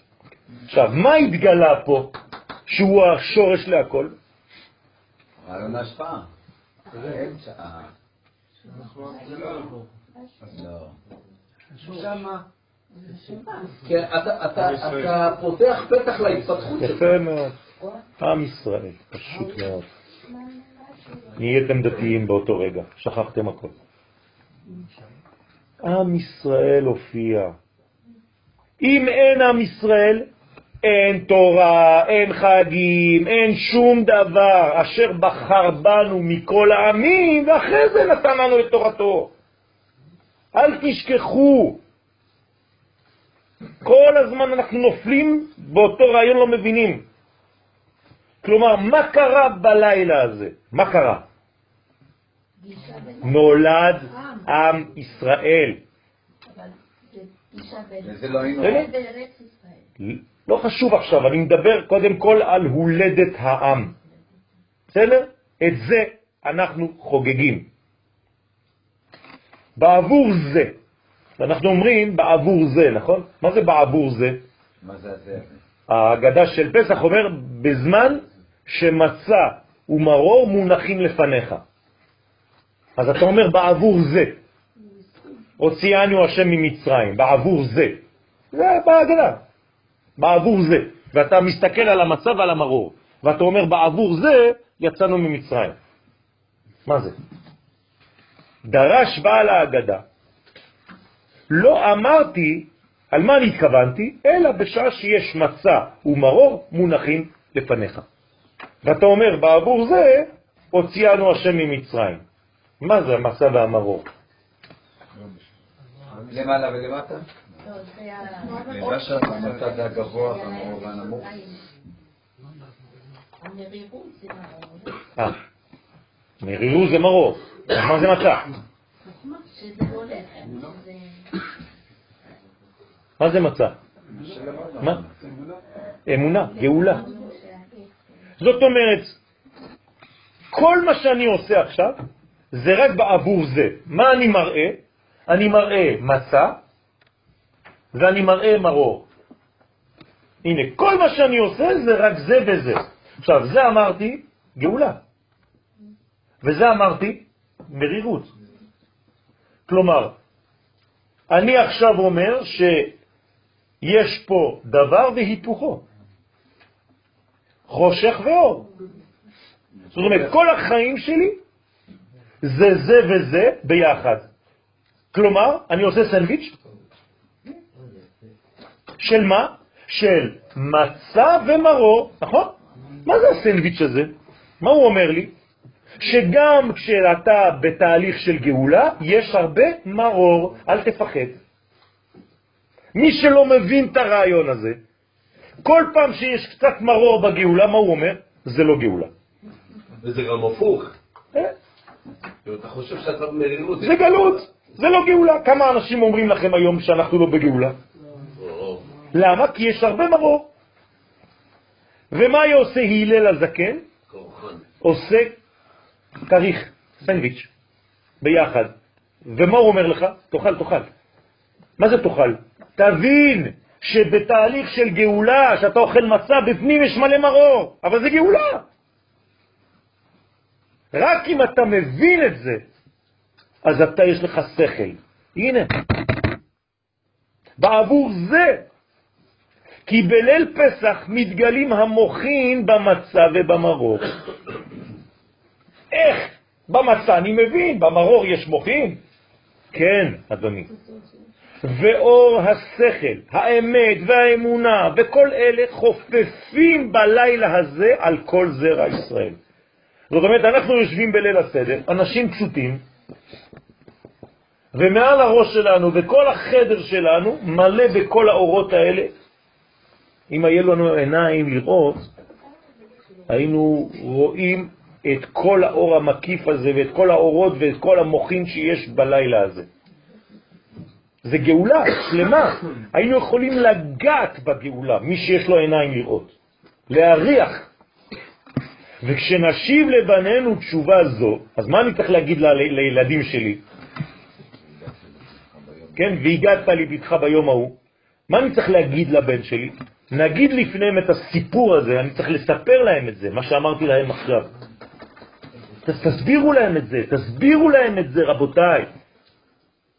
כן? אתה אומר לילד שלך, לבת שלך הקטנה, את יודעת, נשמה שלי, החיים זה לא פיקניק. גם כשהולכים לכיוון של גאולה יש הרבה מרור. הנה, תראי, אנחנו עושים סנדוויץ'.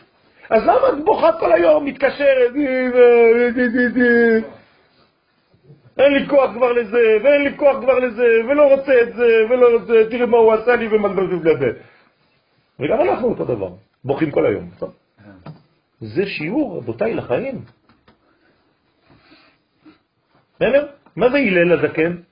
מה הוא כתב הלל חוץ מזה? הלל, הלל. מה הוא אמר הלל? דבר שכולם יודעים.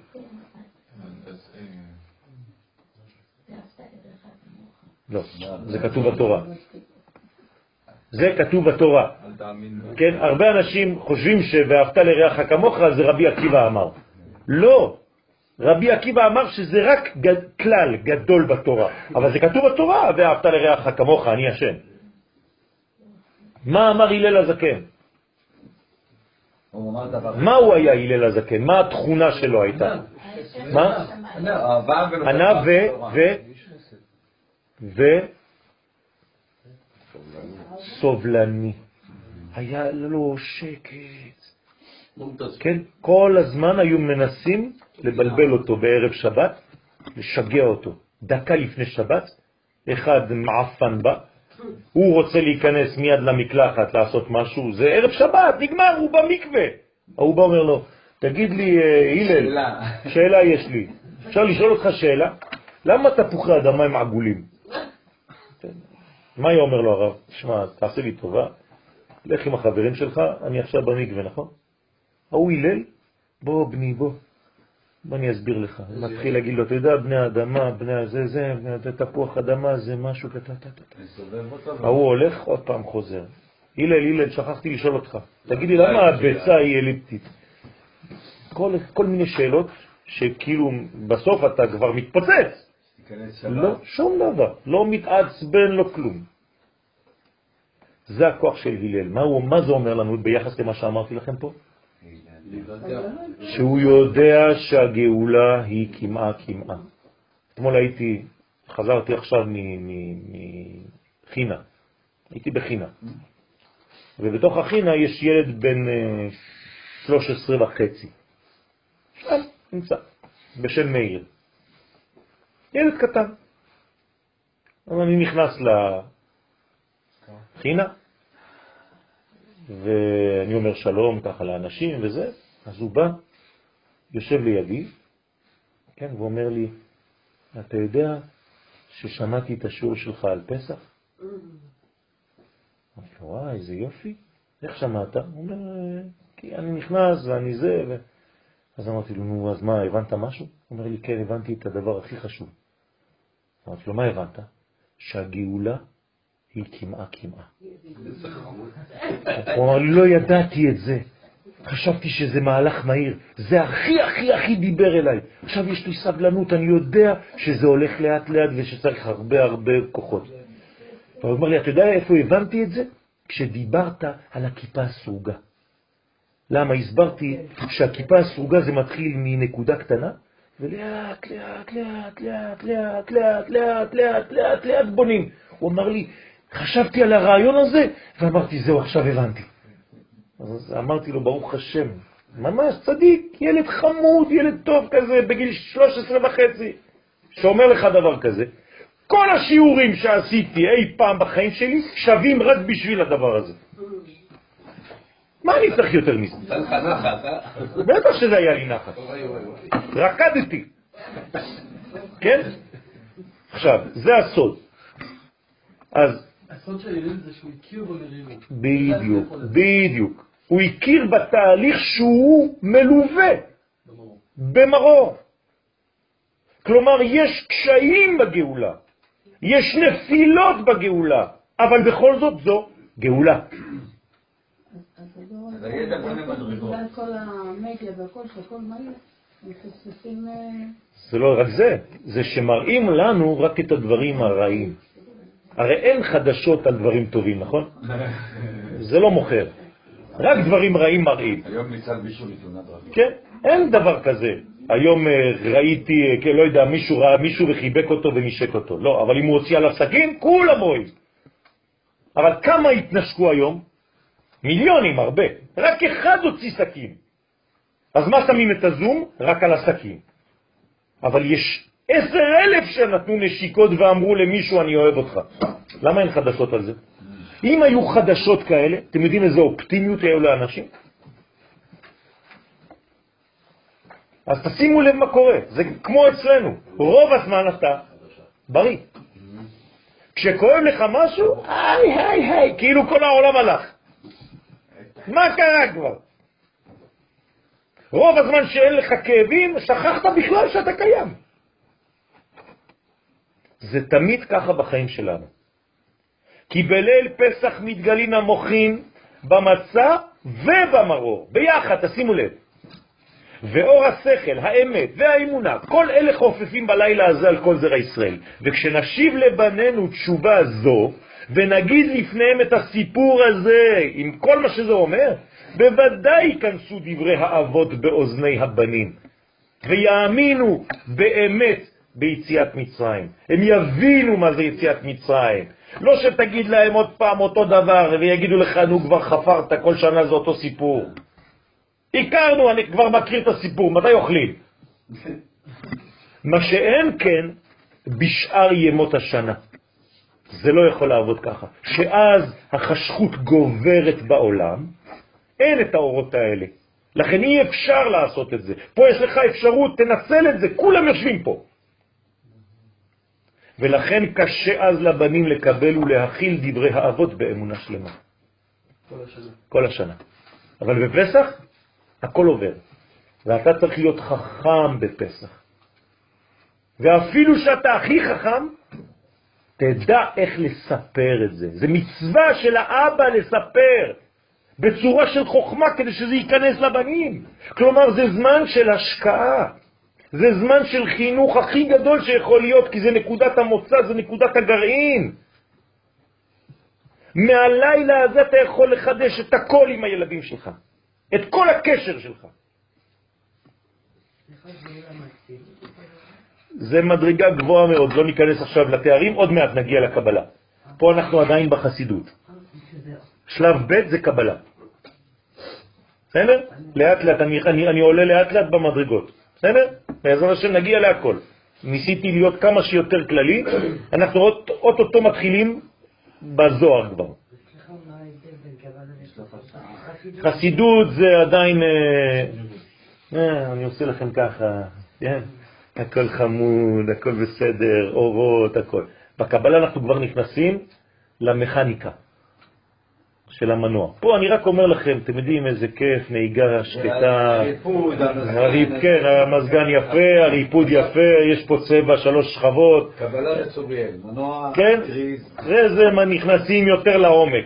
איך זה בנוי פה, ואיך זה, זה הפיסטונים וכל הזה, אה, כן? אז לאט לאט. אז אני מתחיל ככה בסוכריה קודם כל. מתחילה עובדי עבודה זרה היו אבותינו, נכון? ככה מתחילים. דרך אגב, כתוב בגמרא, מתחיל בגנאי ומסיים בשבח. אבל למה אבותינו? רק אברהם. לא, למה רק אברהם? כאילו, הוא. בא אה, מעובדי אלילים. בסדר, אז מה זה משנה?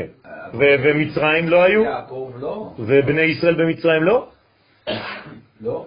מה לא? במ"ט שערי טומאה. ישראל לא חוטא. חס ושלום, חס ושלום. עם ישראל בוודאי שהוא לא חוטא, אבל האנשים חוטאים. מה אומרים המלאכים כשיוצאים ממצרים? הללו עובדי עבודה זרה, והללו עובדי עבודה זרה, אז למה אתה מציל את אלה ואת אלה אתה מטביע בים? אז מה, הם משקרים המלאכים? אולי רק. אה, בסדר, צריך להבין. אני רואה שאתה כבר הפכת להיות, אה, כן, מסנגר על עם ישראל, זה טוב. כן, רבי, כן, לוי יצחק מברדיצ'ב. בסדר, לאט לאט, בסדר, זה אבל, אבל צריך להבין. ועכשיו קרבנו המקום לעבודתו. כלומר, התחלנו ככה, ועכשיו אנחנו ככה. כלומר, התחלנו גרוע, ועכשיו קרבנו המקום לעבודתו. הכוונה בסיפור זה, כי באמת בלילה הזה אנחנו משבחים ומודים לשמו יתברך על כל הטוב ועל הניסים והנפלאות שעשה עמנו בצאתנו ממצרים.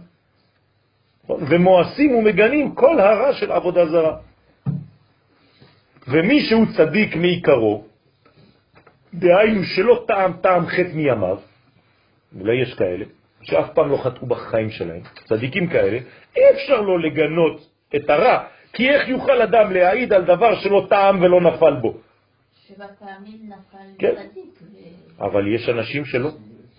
יש אנשים, יש אנשים בעולם, והגמרא מצטטת את השמות שלהם, שלא טעמו שום דבר. הם גם הלכו חיים לעולם הבא. נכנסו בגוף שלהם. כן, נכון. יש ארבעה אנשים כאלה. ארבעה דמויות. ארבע דמויות. אחד מהם זה חנוך. אליהו, חנוך, עמרם, כן, אבא של משה, יש כמה מדרגות.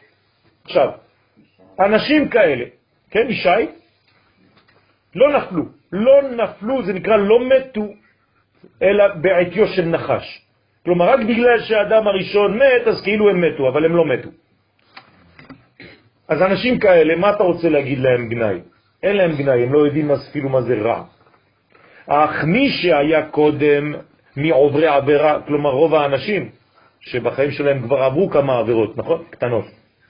ואחר כך שם ליבו ושב מחטאיו, ואחרי זה חזרו בעצם מהחטאים האלה, ומאס ברא בכל לבבו באמת, הוא כבר לא רוצה להיות שם, ומאז בוחר להידבק בטוב, זה יכול להעיד על הטוב שהוא באמת טוב, ישר וראוי ונכון לבחור ולדבוק בו. למה? כי הוא היה יום אחד ברע, ועכשיו הוא בטוב, אז הוא אומר לך, אתה יודע, אני הייתי שם. אני הייתי שם, עברתי בכל המנגנון הזה, אז תאמין לי. זה מה שאנחנו מנסים להגיד לילדים שלנו, נכון? למה אתה מבזבז זמן? תראה, אני כבר עשיתי את התהליך הזה, נפלתי, למה אתה רוצה ליפול גם אתה? לא, אני רוצה לעשות את הניסיון גם אני. אבל אני נפלתי שם, לא אכפת לי, אתה זה אתה, אני רוצה. אתה רוצה ליפול? כן, לא חשוב. העיקר שאני צריך לבנות. אוקיי. הוא מעיד על הרע שהוא רע, ומואס בו ביותר. אז בעצם מי אומר לך דברים על הרע? מי שהיה שם. נכון? אני, כשהייתי צעיר, עשיתי את כל השטויות האלה, אתה אומר לבן שלך. אז מה הוא אומר לך? אז תן לי גם אני לעשות את כל השטויות האלה. מה אתה כועס עליי עכשיו? גם אתה בגיל שלי, מה עשית? שכבר טעם כל התענוגים, וכעת רואה בעין שכלו, הזך והישר, שהכל הבל. מי הגדול בכולם שמלמד אותנו את השיעור הזה? שלמה. למה שלמה המלך אומר לנו ספר של דיכאון? הבל הבלים, עזוב, הכל שטויות, הכל הבל, הכל חרטה בלבן, הכל. למה? כי היה לו הכל, אה, חוכמה גדולה. היית עם אנשים, היית עם הזה, כל הכיף, הזהב, הכסף, התענוגות, הלכת לכל זה, עשית את החיים שלך דיסקוטקים וזה, עכשיו אתה אומר לי הכל חרטה בלבן.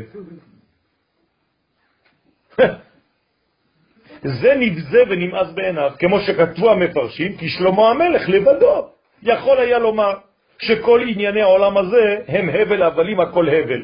למה? מפני שהוא מלך על כל העולם, מלך על כל העולם כולו, ולא חסר לו כלום. מאיזה מין תענוג שיכול להיות בעולם הזה. ועם כל זה, הבין בשכלו הזך והקדוש והטהור שהכל הבל הבלים. לכן מן הראוי לא לשלמה המלך להעיד על זה. הוא יכול להגיד שכל השאר לא שווה כלום, עכשיו שאני הייתי בשני העולמות. ונאמין לו. למה? כי הוא היה שם. באמונה שלמה שדבריו כנים ואמיתיים. אז אתה עכשיו מחנך את הילדים, נכון? עכשיו, אם אתה מחנך את הילדים, ואתה אומר להם, ילדים, צריך להיות בקודש הקודשים. זהו, אין שום דבר אחר בחיים. כל השאר זה זבל. כל השאר זה כלום. מה הם רוצים להגיד לך? מאיפה אתה יודע? למה אתה אומר לי את זה? אני נהנה שם. טוב, רק אם אתה היית במדרגה הזאת, ואתה אומר להם, אבל אני כבר טעמתי מהכל, ועכשיו אני אומר לך, עם הניסיון שלי, שכדאי לך להבין את זה, מה הוא יגיד לך? אני מקשיב. לכן, מה אנחנו מספרים להם?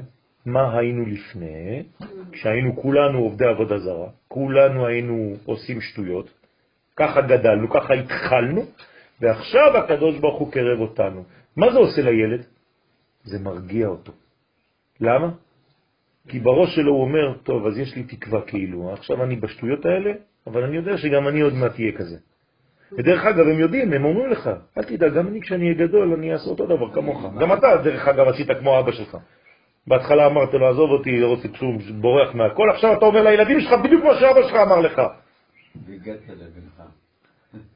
זה מעניין. למה כל ההורים נראים שקולים? כל פעם שאתה רואה אימא, היא מדברת עם איזה ילד או ילדה קטנה ואומרת לה, לא, לא עושים ככה. עכשיו תיקח את המצלמה לפני 30 שנה, אימא שלה אמרה לה, לא, לא עושים ככה. נכון? אותו דבר. אז למה ההורים הופכים להיות טובים והילדים עקומים? לא, זה שלב. זה החינוך. יותר עמוק. אי אפשר, אומר המהר"ל מפראג, לראות גאולה אם אתה לא מדבר על גלות. אי אפשר לדבר על אור אם אתה לא מדבר על קליפה. זה מצב המרור. יפה. אי אפשר לדבר על גאולה אם אתה לא מדבר על מרור. לכן אתה חייב שיהיה לך גם גאולה וגם מרור מונחים לפניך. אני רואה שיש מרור, אני רואה שיש בעיות בחיים האלה, אבל אני רואה שהכל הולך לכיוון של טוב. יחד עם זה, כן. כמו מגילת אסתר. כמו מדינת ישראל. לא רק כמו מגילת אסתר, כמו מדינת ישראל. שאם אתה רואה, אתה רואה מרור, מלא מרור. ואתה לא מבין איך בכל זאת זה תהליך של גאולה. האם למדינה הזאת קיווינו? כן, בתהליכים. ומי שלא רואה את שני הדברים האלה, הוא לא יכול לחנך, כי הוא מדכא והוא שובר את כל המנגנון. אין תקווה בכלל, חז ושלום, הוא לא משאיר תקווה לאף אחד. רבותיי, אם אתם משדרים רק את הדבר הזה בליל הסדר, רק את, ה, את הרעיון הזה, כל הערב, זה מספיק. שמי שיצא מהסדר שאתם עושים בבית, יצא עם הרעיון הזה, הרווחתם את הכל בגדול. כן. אמר רב השמש אומר שבגלל זה שכהן גדול זה אהרון ולא משה, כי אהרון... נפל, נכון. בגלל שאהרון, נכון, בדיוק, בדיוק. הרי משה רבנו, אמרנו את זה כבר בספרים הקדושים, שהוא נולד מהפנים, אין לו אחוריים. אתם זוכרים למי אנחנו משווים תמיד את משה? לרבי עקיבא. נכון? רבי עקיבא בא מהאחוריים של המציאות ועשה תשובה בגיל 40. משה נולד טוב, ותרא אותו כי טוב הוא. הוא לא בא מעולם של קליפה והפך מאחור לפנים, לא. משה כבר נולד מהול, משה הוא כבר מתוקן. אז אתה לא יכול לקחת אותו כמודל. את מי כן? את הארון, את רבי עקיבא, שבאו מה, מהמקום הזה. היה גר רבי עקיבא? כן, בן גרים. וזהו שכתוב, מתחילה עובדי עבודה זרה היו אבותינו. עכשיו אתם מבינים למה צריך להסביר את זה. הרי בדרך כלל אסור לומר למישהו מה שהוא היה, להזכיר לו את מה שהוא היה. אז למה אנחנו עושים את זה? אסור להזכיר מה שהיו שם, למה אתה אומר לו את זה אז? רק מבחינת חינוך, שטעמו טעם האיסורים. אני הייתי באיסורים האלה, אני עשיתי את מה שאסור. ואף על פי כן נתנו ליבם אחר כך ומעשו ברע, ועכשיו קרבנו המקום לעבודתו. זה, רבותיי, חינוך לחיים. ודע כי ביציאת מצרים היה תיקון גדול וייחוד עליון. כי הרי איך אפשר לצאת ממצרים? רק אם קורה משהו בפנימיות. מה קורה בפנימיות? ייחוד. בין מי למי? הקדוש ברוך הוא לכנסת ישראל, נכון? אז איך, איך יכול להיות ייחוד כזה בזמן שאנחנו העירום ועריה, אין לנו כלום? מה, הקדוש ברוך הוא רוצה להתייחד עם אישה כזאת? היינו כאילו מכוערים. אז על סמך מה יש לו לקדוש ברוך הוא רצון להתייחד איתנו באותו לילה? על מה? על סמך מה? כלומר, בתחילת הדרך. הוא הסתכל על הסגולה שלהם. הוא לא הסתכל על החיצוניות של ישראל באותו יום. הוא הסתכל על התוכן, על הפנימיות. כלומר, מה אתה צריך לשדר בלילה הזה לילדים שלך? ללמד אותם שלהסתכל על המציאות בצורה פנימית, בעומק. כי אם אתה מסתכל רק על החיצוניות, אתה תראה רק מרור. בתוך המרור, מחוץ למרור, מסביב למרור, מה יש? מצה. יש גאולה. זה העניין. אז הקדוש ברוך הוא מתייחד עם התוכן הפנימי. מה? זה לא רק לראות לכף זכות, כי לראות לכף זכות זה כאילו אני הייתי אומר, טוב, אני לא מסתכל על השאר, אני מסתכל רק על זה. זה נכון, אבל יש פה תוכן יותר גדול. אני בוטח בך. אני יודע שיש לך פוטנציאל, כי אני בראתי אותך עם הפוטנציאל הזה, אומר לנו הקדוש ברוך הוא. אתם טובים בפנים. זה שאתה עכשיו יש לך שיער כמו איזה שם ירחם, כן? כמו כל הצעירים היום, אללה יסתר. כן, עשה שיטימה עומדים מפה עד לפה, מאחורה, אתה לא יודע כלום כבר מה, מה קורה. כן? וכל מיני לא, עגילים בלוסטרות. מה זה? מה זה הראש הזה? שם ירחם. הספרים כבר בדיכאון? איזה ספרים? לא, זה לא הספרים, אני אומר לך, זה לא הספרים בכלל. הילד הולך והוא יודע בדיוק מה הוא רוצה. תעשה לי ככה. מסכן הספר, מה הוא יכול לעשות? שיורים פה. כן. למה הוא מסכן? עושה את זה מהר. כן, הוא מרוויח כסף על שטויות, מסכנים. כל זה, גם יהודה עושה את זה, בגלל שהם יודעים מה הם רוצים. ואם אתה לא עושה מה שהוא רוצה, הוא משגע אותך. אבל כל זה, זה חיצוני. אם אתם יודעים להסתכל על הילד בנשמה שלו, הוא צדיק. וזה קשה לראות, זה קשה, וזה בדיוק מה שצריך להסתכל, ובמיוחד בדור שלנו. הזוהר אומר לנו, נכון? יהיו מכוערים מבחוץ? ממש, תכלס. כן, אבל יפים מבפנים, טובים מבפנים.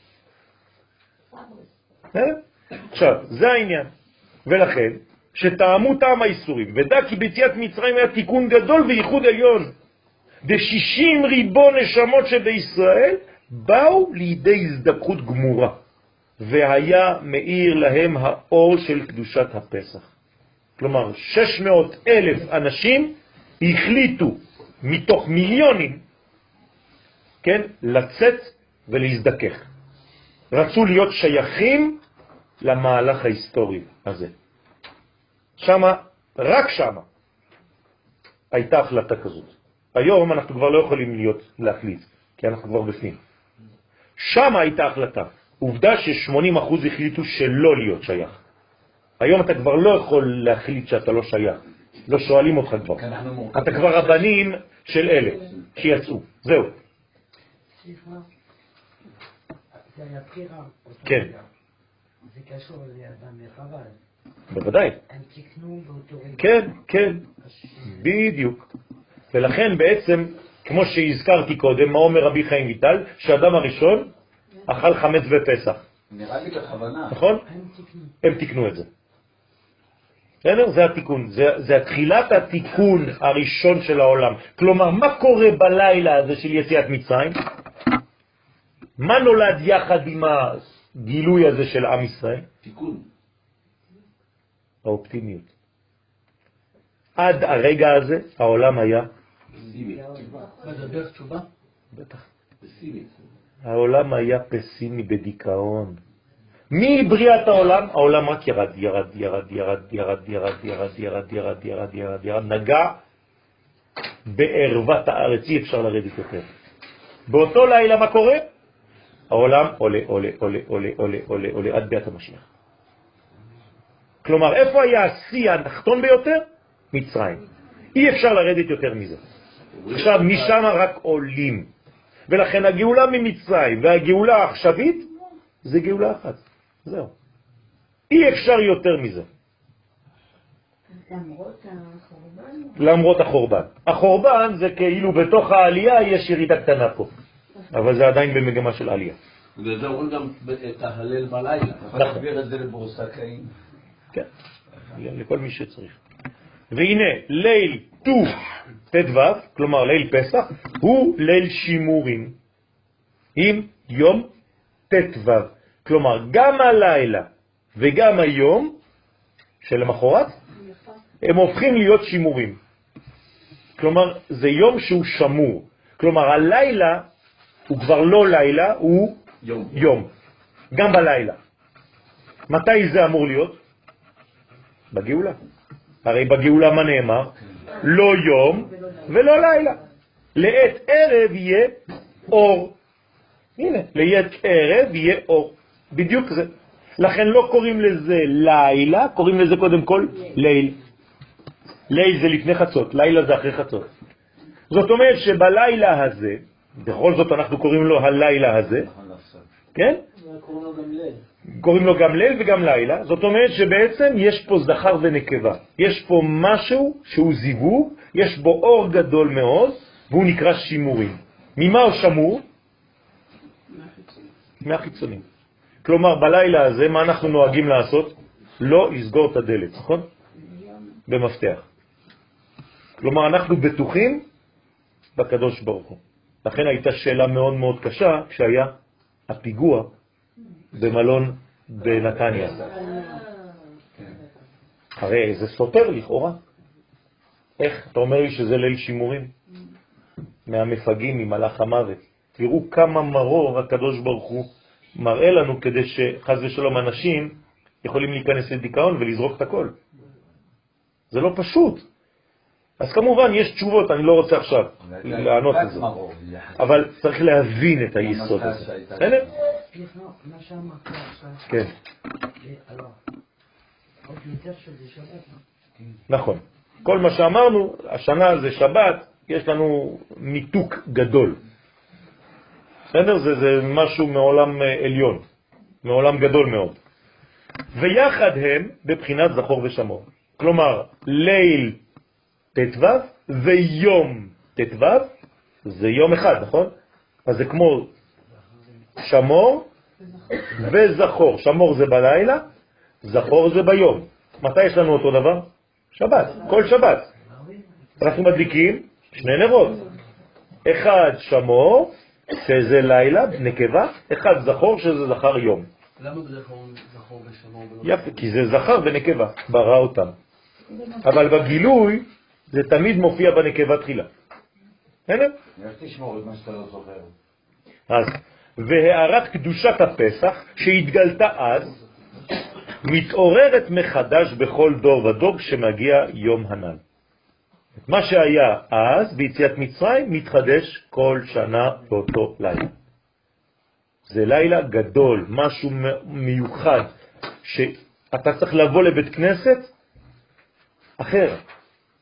אתה צריך לבוא כאילו זה, זה לא כאילו, זה יום ההולדת של העם שלך.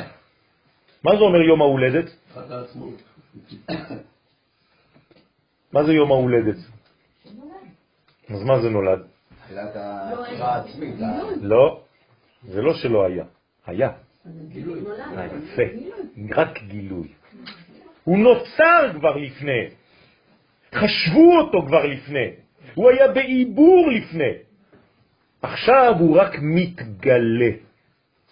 כלומר, זה שלב, אבל שלב מאוד מאוד מאוד ודאי. עד עכשיו זה היה בגדר של בעזרת השם, בשעה טובה. מה אומרים לאישה בהיריון? מזל טוב? לא, בשעה טובה. למה? לא רואים כלום בינתיים, אני לא יודע מה הולך לצאת לך משם.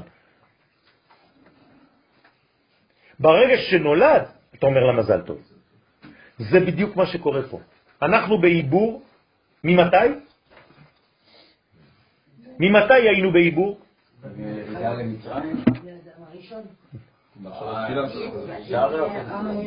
מחשבה תחילה. כשהקדוש ברוך הוא חשב אותנו. לפני בריאת העולם, הרבה לפני הבריאה כבר. הרבה כבר לפני. הוא כבר ברא אותנו. עכשיו, מתי התגלנו? רק עכשיו. כלומר, כמה שנים עברו מאז שהקדוש ברוך הוא חשב עלינו לרגע שנולדנו? זה מבריאת העולם. 2048. זה רק מהבריאה. אבל כמה זמן הוא חשב עלינו לפני?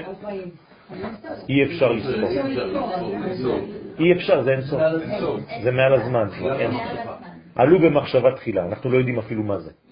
זאת אומרת, זה מיליונים של מיליונים, אני לא יודע, אני לא רוצה להגיד סתם שטויות.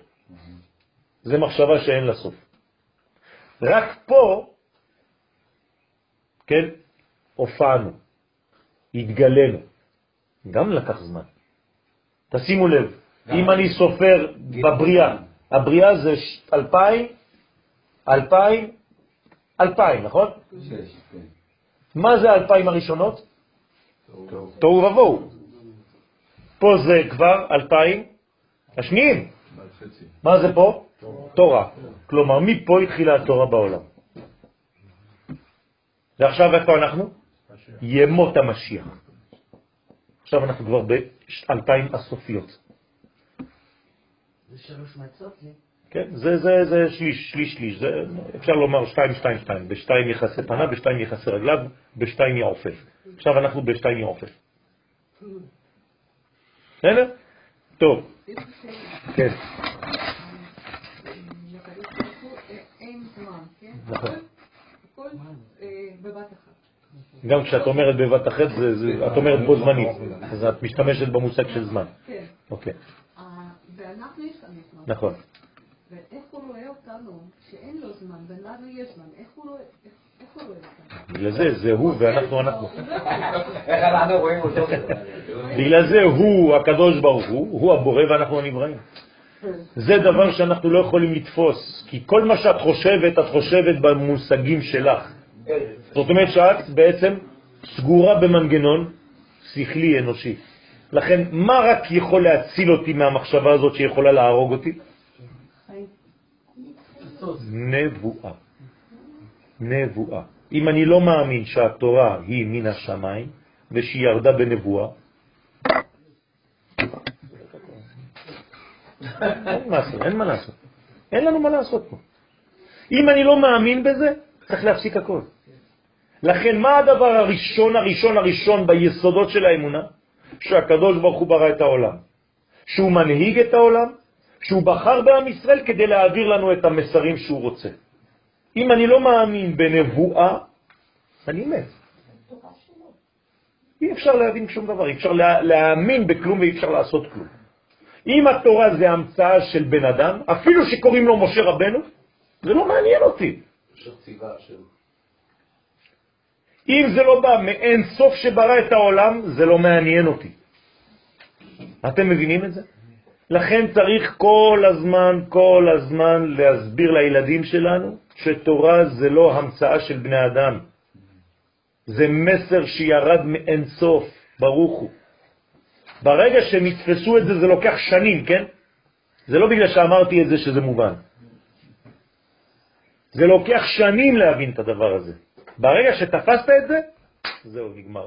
כל מי שיבוא, כל הרוחות שבעולם לא יוכלו להזיז אותך. כי אתה יודע שזה מסר אלוהי שירד, ואתה מאמין בו בוודאות. זהו. אז זהו, בשביל לדעת זה צריך, כאילו, זה לא לדעת, אתה לא זה לא לדעת. נכון, נכון, נכון. זה לא ידיעה, אני לא מדבר על ידיעה. אני מדבר על אמונה. בסדר? זה כאילו שאני הולך לשכנע את החתול שלי בבית שהוא חתול. מה הוא אומר לי? מה אתה מבלבל לי את המוח? אני חי חתול, מה אתה רוצה ממני? אני, צריך בית ספר לחתולים? יש בית ספר לדבורים? כדי להכין כוורת? רק בני אדם יש להם בית ספר. אין בית ספר לפילים. אין בית ספר לכלבים. רק בני אדם יש להם בתי ספר. למה? כי רק בן אדם לא יודע מי הוא. ועם ישראל, אם הוא לא יודע מי הוא, החלט לדניה. אז עם ישראל צריך ללמוד מי הוא, ולא רק מה הוא. הרבה אנשים, כן, מתייחסים לעם ישראל או לארץ ישראל או לקדוש ברוך הוא כמה, ולא כמי. והיום אנחנו צריכים לגאול את המי. מאיפה? מהמצר. מצרים זה מיצר של מי. המי נמצא בכלא. אם יש לך מי, אז יש לך גם מה. זה נכון. בגלל זה מצרים יצאו מסיני, כאילו תורה מסיני, ולא מה. כן, סיני זה מדרגה, מדרגה של בינה. נכון.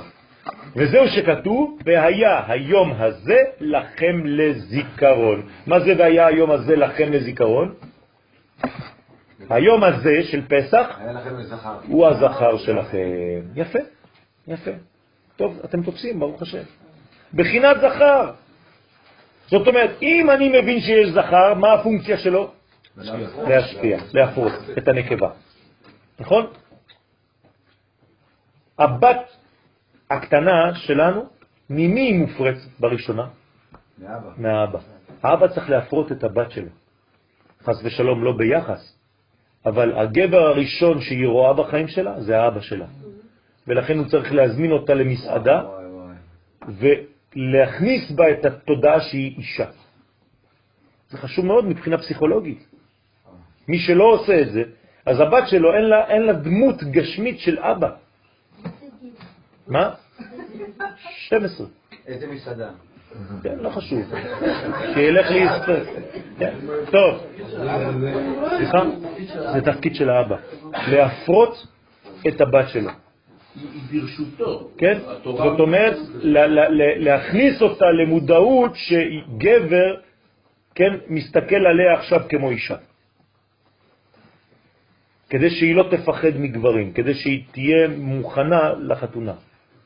זה, זה, זה הרבה דברים פנימיים, כן? זה לא פשוט. נכון, נכון. יש אנשים, גדולי הצדיקים, לא ישנים בלילה הזה. הרי אם כל הלילה הזה כולו מרור, כולו מצה, אז תחליט, מה הוא? הכל. כולו זה, כולו זה, הכל, כן? אז איך אתה יכול בעצם לישון עם אורות כאלה גדולים? כלומר, הגדולים, אני לא אומר לכם לא לישון, כן? אבל הגדולים, האנשים הגדולים, זה לא שהם לא רוצים לישון, הם לא יכולים. כי, כי יש כל כך הרבה אור שאתה לא יכול, כי הרי מה זה מוחין בגדלות? זה ערנות.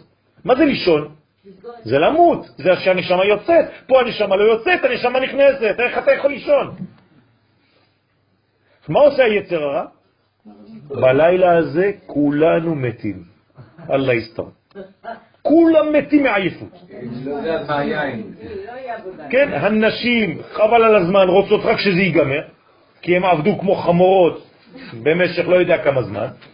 זה כל זה, זה יצר הרע. אף אחד לא ביקש עבודה כזאת. רק ביקשו שלא יהיה חמץ. למה זה משגע את האנשים? העיקר שתגיע לליל הסדר על הפנים. בוודאי, בוודאי, אבל צריך להבין מה צריך ומה אתה יכול לעשות בשקט, אחר כך אף אחד לא ביקש ממך עכשיו לנקות חלונות. מה, יש, יש חמץ בחלון? אז אם זה נותן לך להרגיש טוב, בתנאי אחד, שתגיע לליל הסדר עם כוח. אתה רוצה לנקות את החלונות שלך? יש לך שבוע אחר כך, זה בסדר גמור. אין חמץ בחלון, אני בדקתי. כן? גם בקירות אין חמץ. וגם אם יש חמץ, אתה כבר ביטלת אותו. אז מה אתם עושים? אז צריך להיות חכם, רבותיי, ולדעת איך מכשירים את הבית בלי ליפול לצד השני של אתה כבר מת. נכון. אוקיי, אוקיי, אבל זה כבר עושים גם בבדיקת חמץ בערב שלפני. אוקיי, אנחנו מסיימים את הקטע הזה. להשפיע לכם תמיד שפע רצון. זאת אומרת, מה אנחנו צריכים בליל פסח ללמד את הילדים שלנו? רצון, לרצון. יפה. כלומר, מה זה תלמיד טוב? תלמיד שרוצה. מה זה תלמיד, אמרתי לכם? לשון לידה. תלמיד זה לידה. זה כמו דולה ביחס לרב. הוא כל הזמן מוציא מהרב תינוק חדש, עוד תינוק, בגלל שהוא שואל שאלות חזקות. לכן זה חשוב לדעת להיות תלמיד טוב עם שאלות אמיתיות. אז מה אני צריך לגרום לילדים שלי? לרצות ללמוד, לרצות להיות. לא שאתה מכניס להם, כן, overdose. וחגותם אותו חג לשם. מה זה וחגותם אותו חג לשם? רוצה לומר שתחגגו כמו המחוגה, הסובבת הכל בעיגול על נקודת המרכז. אז איפה נקודת המרכז? פסח. כך האור של פסח מקיף את ישראל מכל צד שיהיו באחדות גמורה והכל דבוק בשמו יתברך בסוד חוקת עולם, תחגוהו. רוצה לומר אפילו הכוכבים, המזלות והגלגלים אשר הוטבע חוקם, שהם כולם בחוקיות של הטבע, יהיו מקיפים אתכם, אז מי באמצע? אתם, עם ישראל באמצע של כל הקוסמוס, כל הגלקציות. ויהיה לך בידכם, למה אנחנו באמצע? מה זה אומר? שיהיה בידיים שלנו לסובב אותם. אני מסובב את כל העולמות באצבע שלי. לכל צד שתרצו, כי אתם באמצע. כלומר, הקדוש ברוך הוא שם אותנו באמצע החיים, באמצע המציאות. חיה אחת עומדת באמצע הרקיע, וישראל שמה. כמו שסיבבה משה רבנו, עליו השלום בעת יציאת מצרים, כן יהיה לדורות, ששום מזל לא ימנע מכם לעשות רצונכם. אתם יותר חזקים מהמזלות, אתם יותר חזקים מהזמן.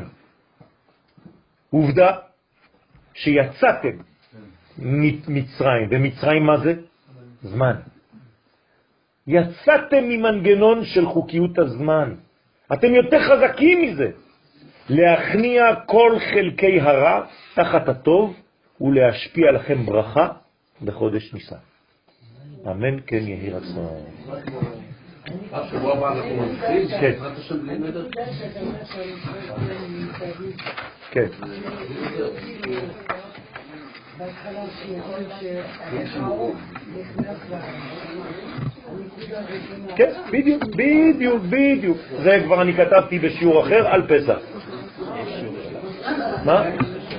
למטה, כן. מה? זה נגמר מהר, זה עוד לא התחלנו. עכשיו אנחנו נתחיל, אתם רואים בקטע שמתחיל להיות בכהה? כל זה זה רק זוהר עכשיו. זה עכשיו נכנסים למכונאות הפנימית. אתם יכולים להחזיר לי פה כדי שאני אשמור לכם את זה. לא, לא, אני רוצה שלי, מה? זה כבר בשיעורים הבאים. מה זה? אני רוצה לבקש סליחה. אני מחדש לסחה, בעזרת השם. נכנסתי כל כך התלהבתי להגיע. ששאלו לא ישנתי כל השבוע. שבוע שלם לא ישן? לא, כמעט שעתיים ביום. כל כך התלהבתי וכשאמרו לי לא...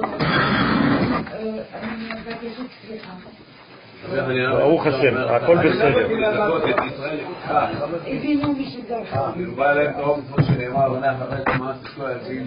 תורה ויאדיר. אמן. אמן. אמן יהיה שמי רבה וברך תעלה מעל מעל מיה יתברך ויתקבר ויתבר ויתרומה ויתנשא ויתהדר ויתעלה ויתעלה לשמי דקודשה בריחו. אמן בעלמא. אמן. אמן.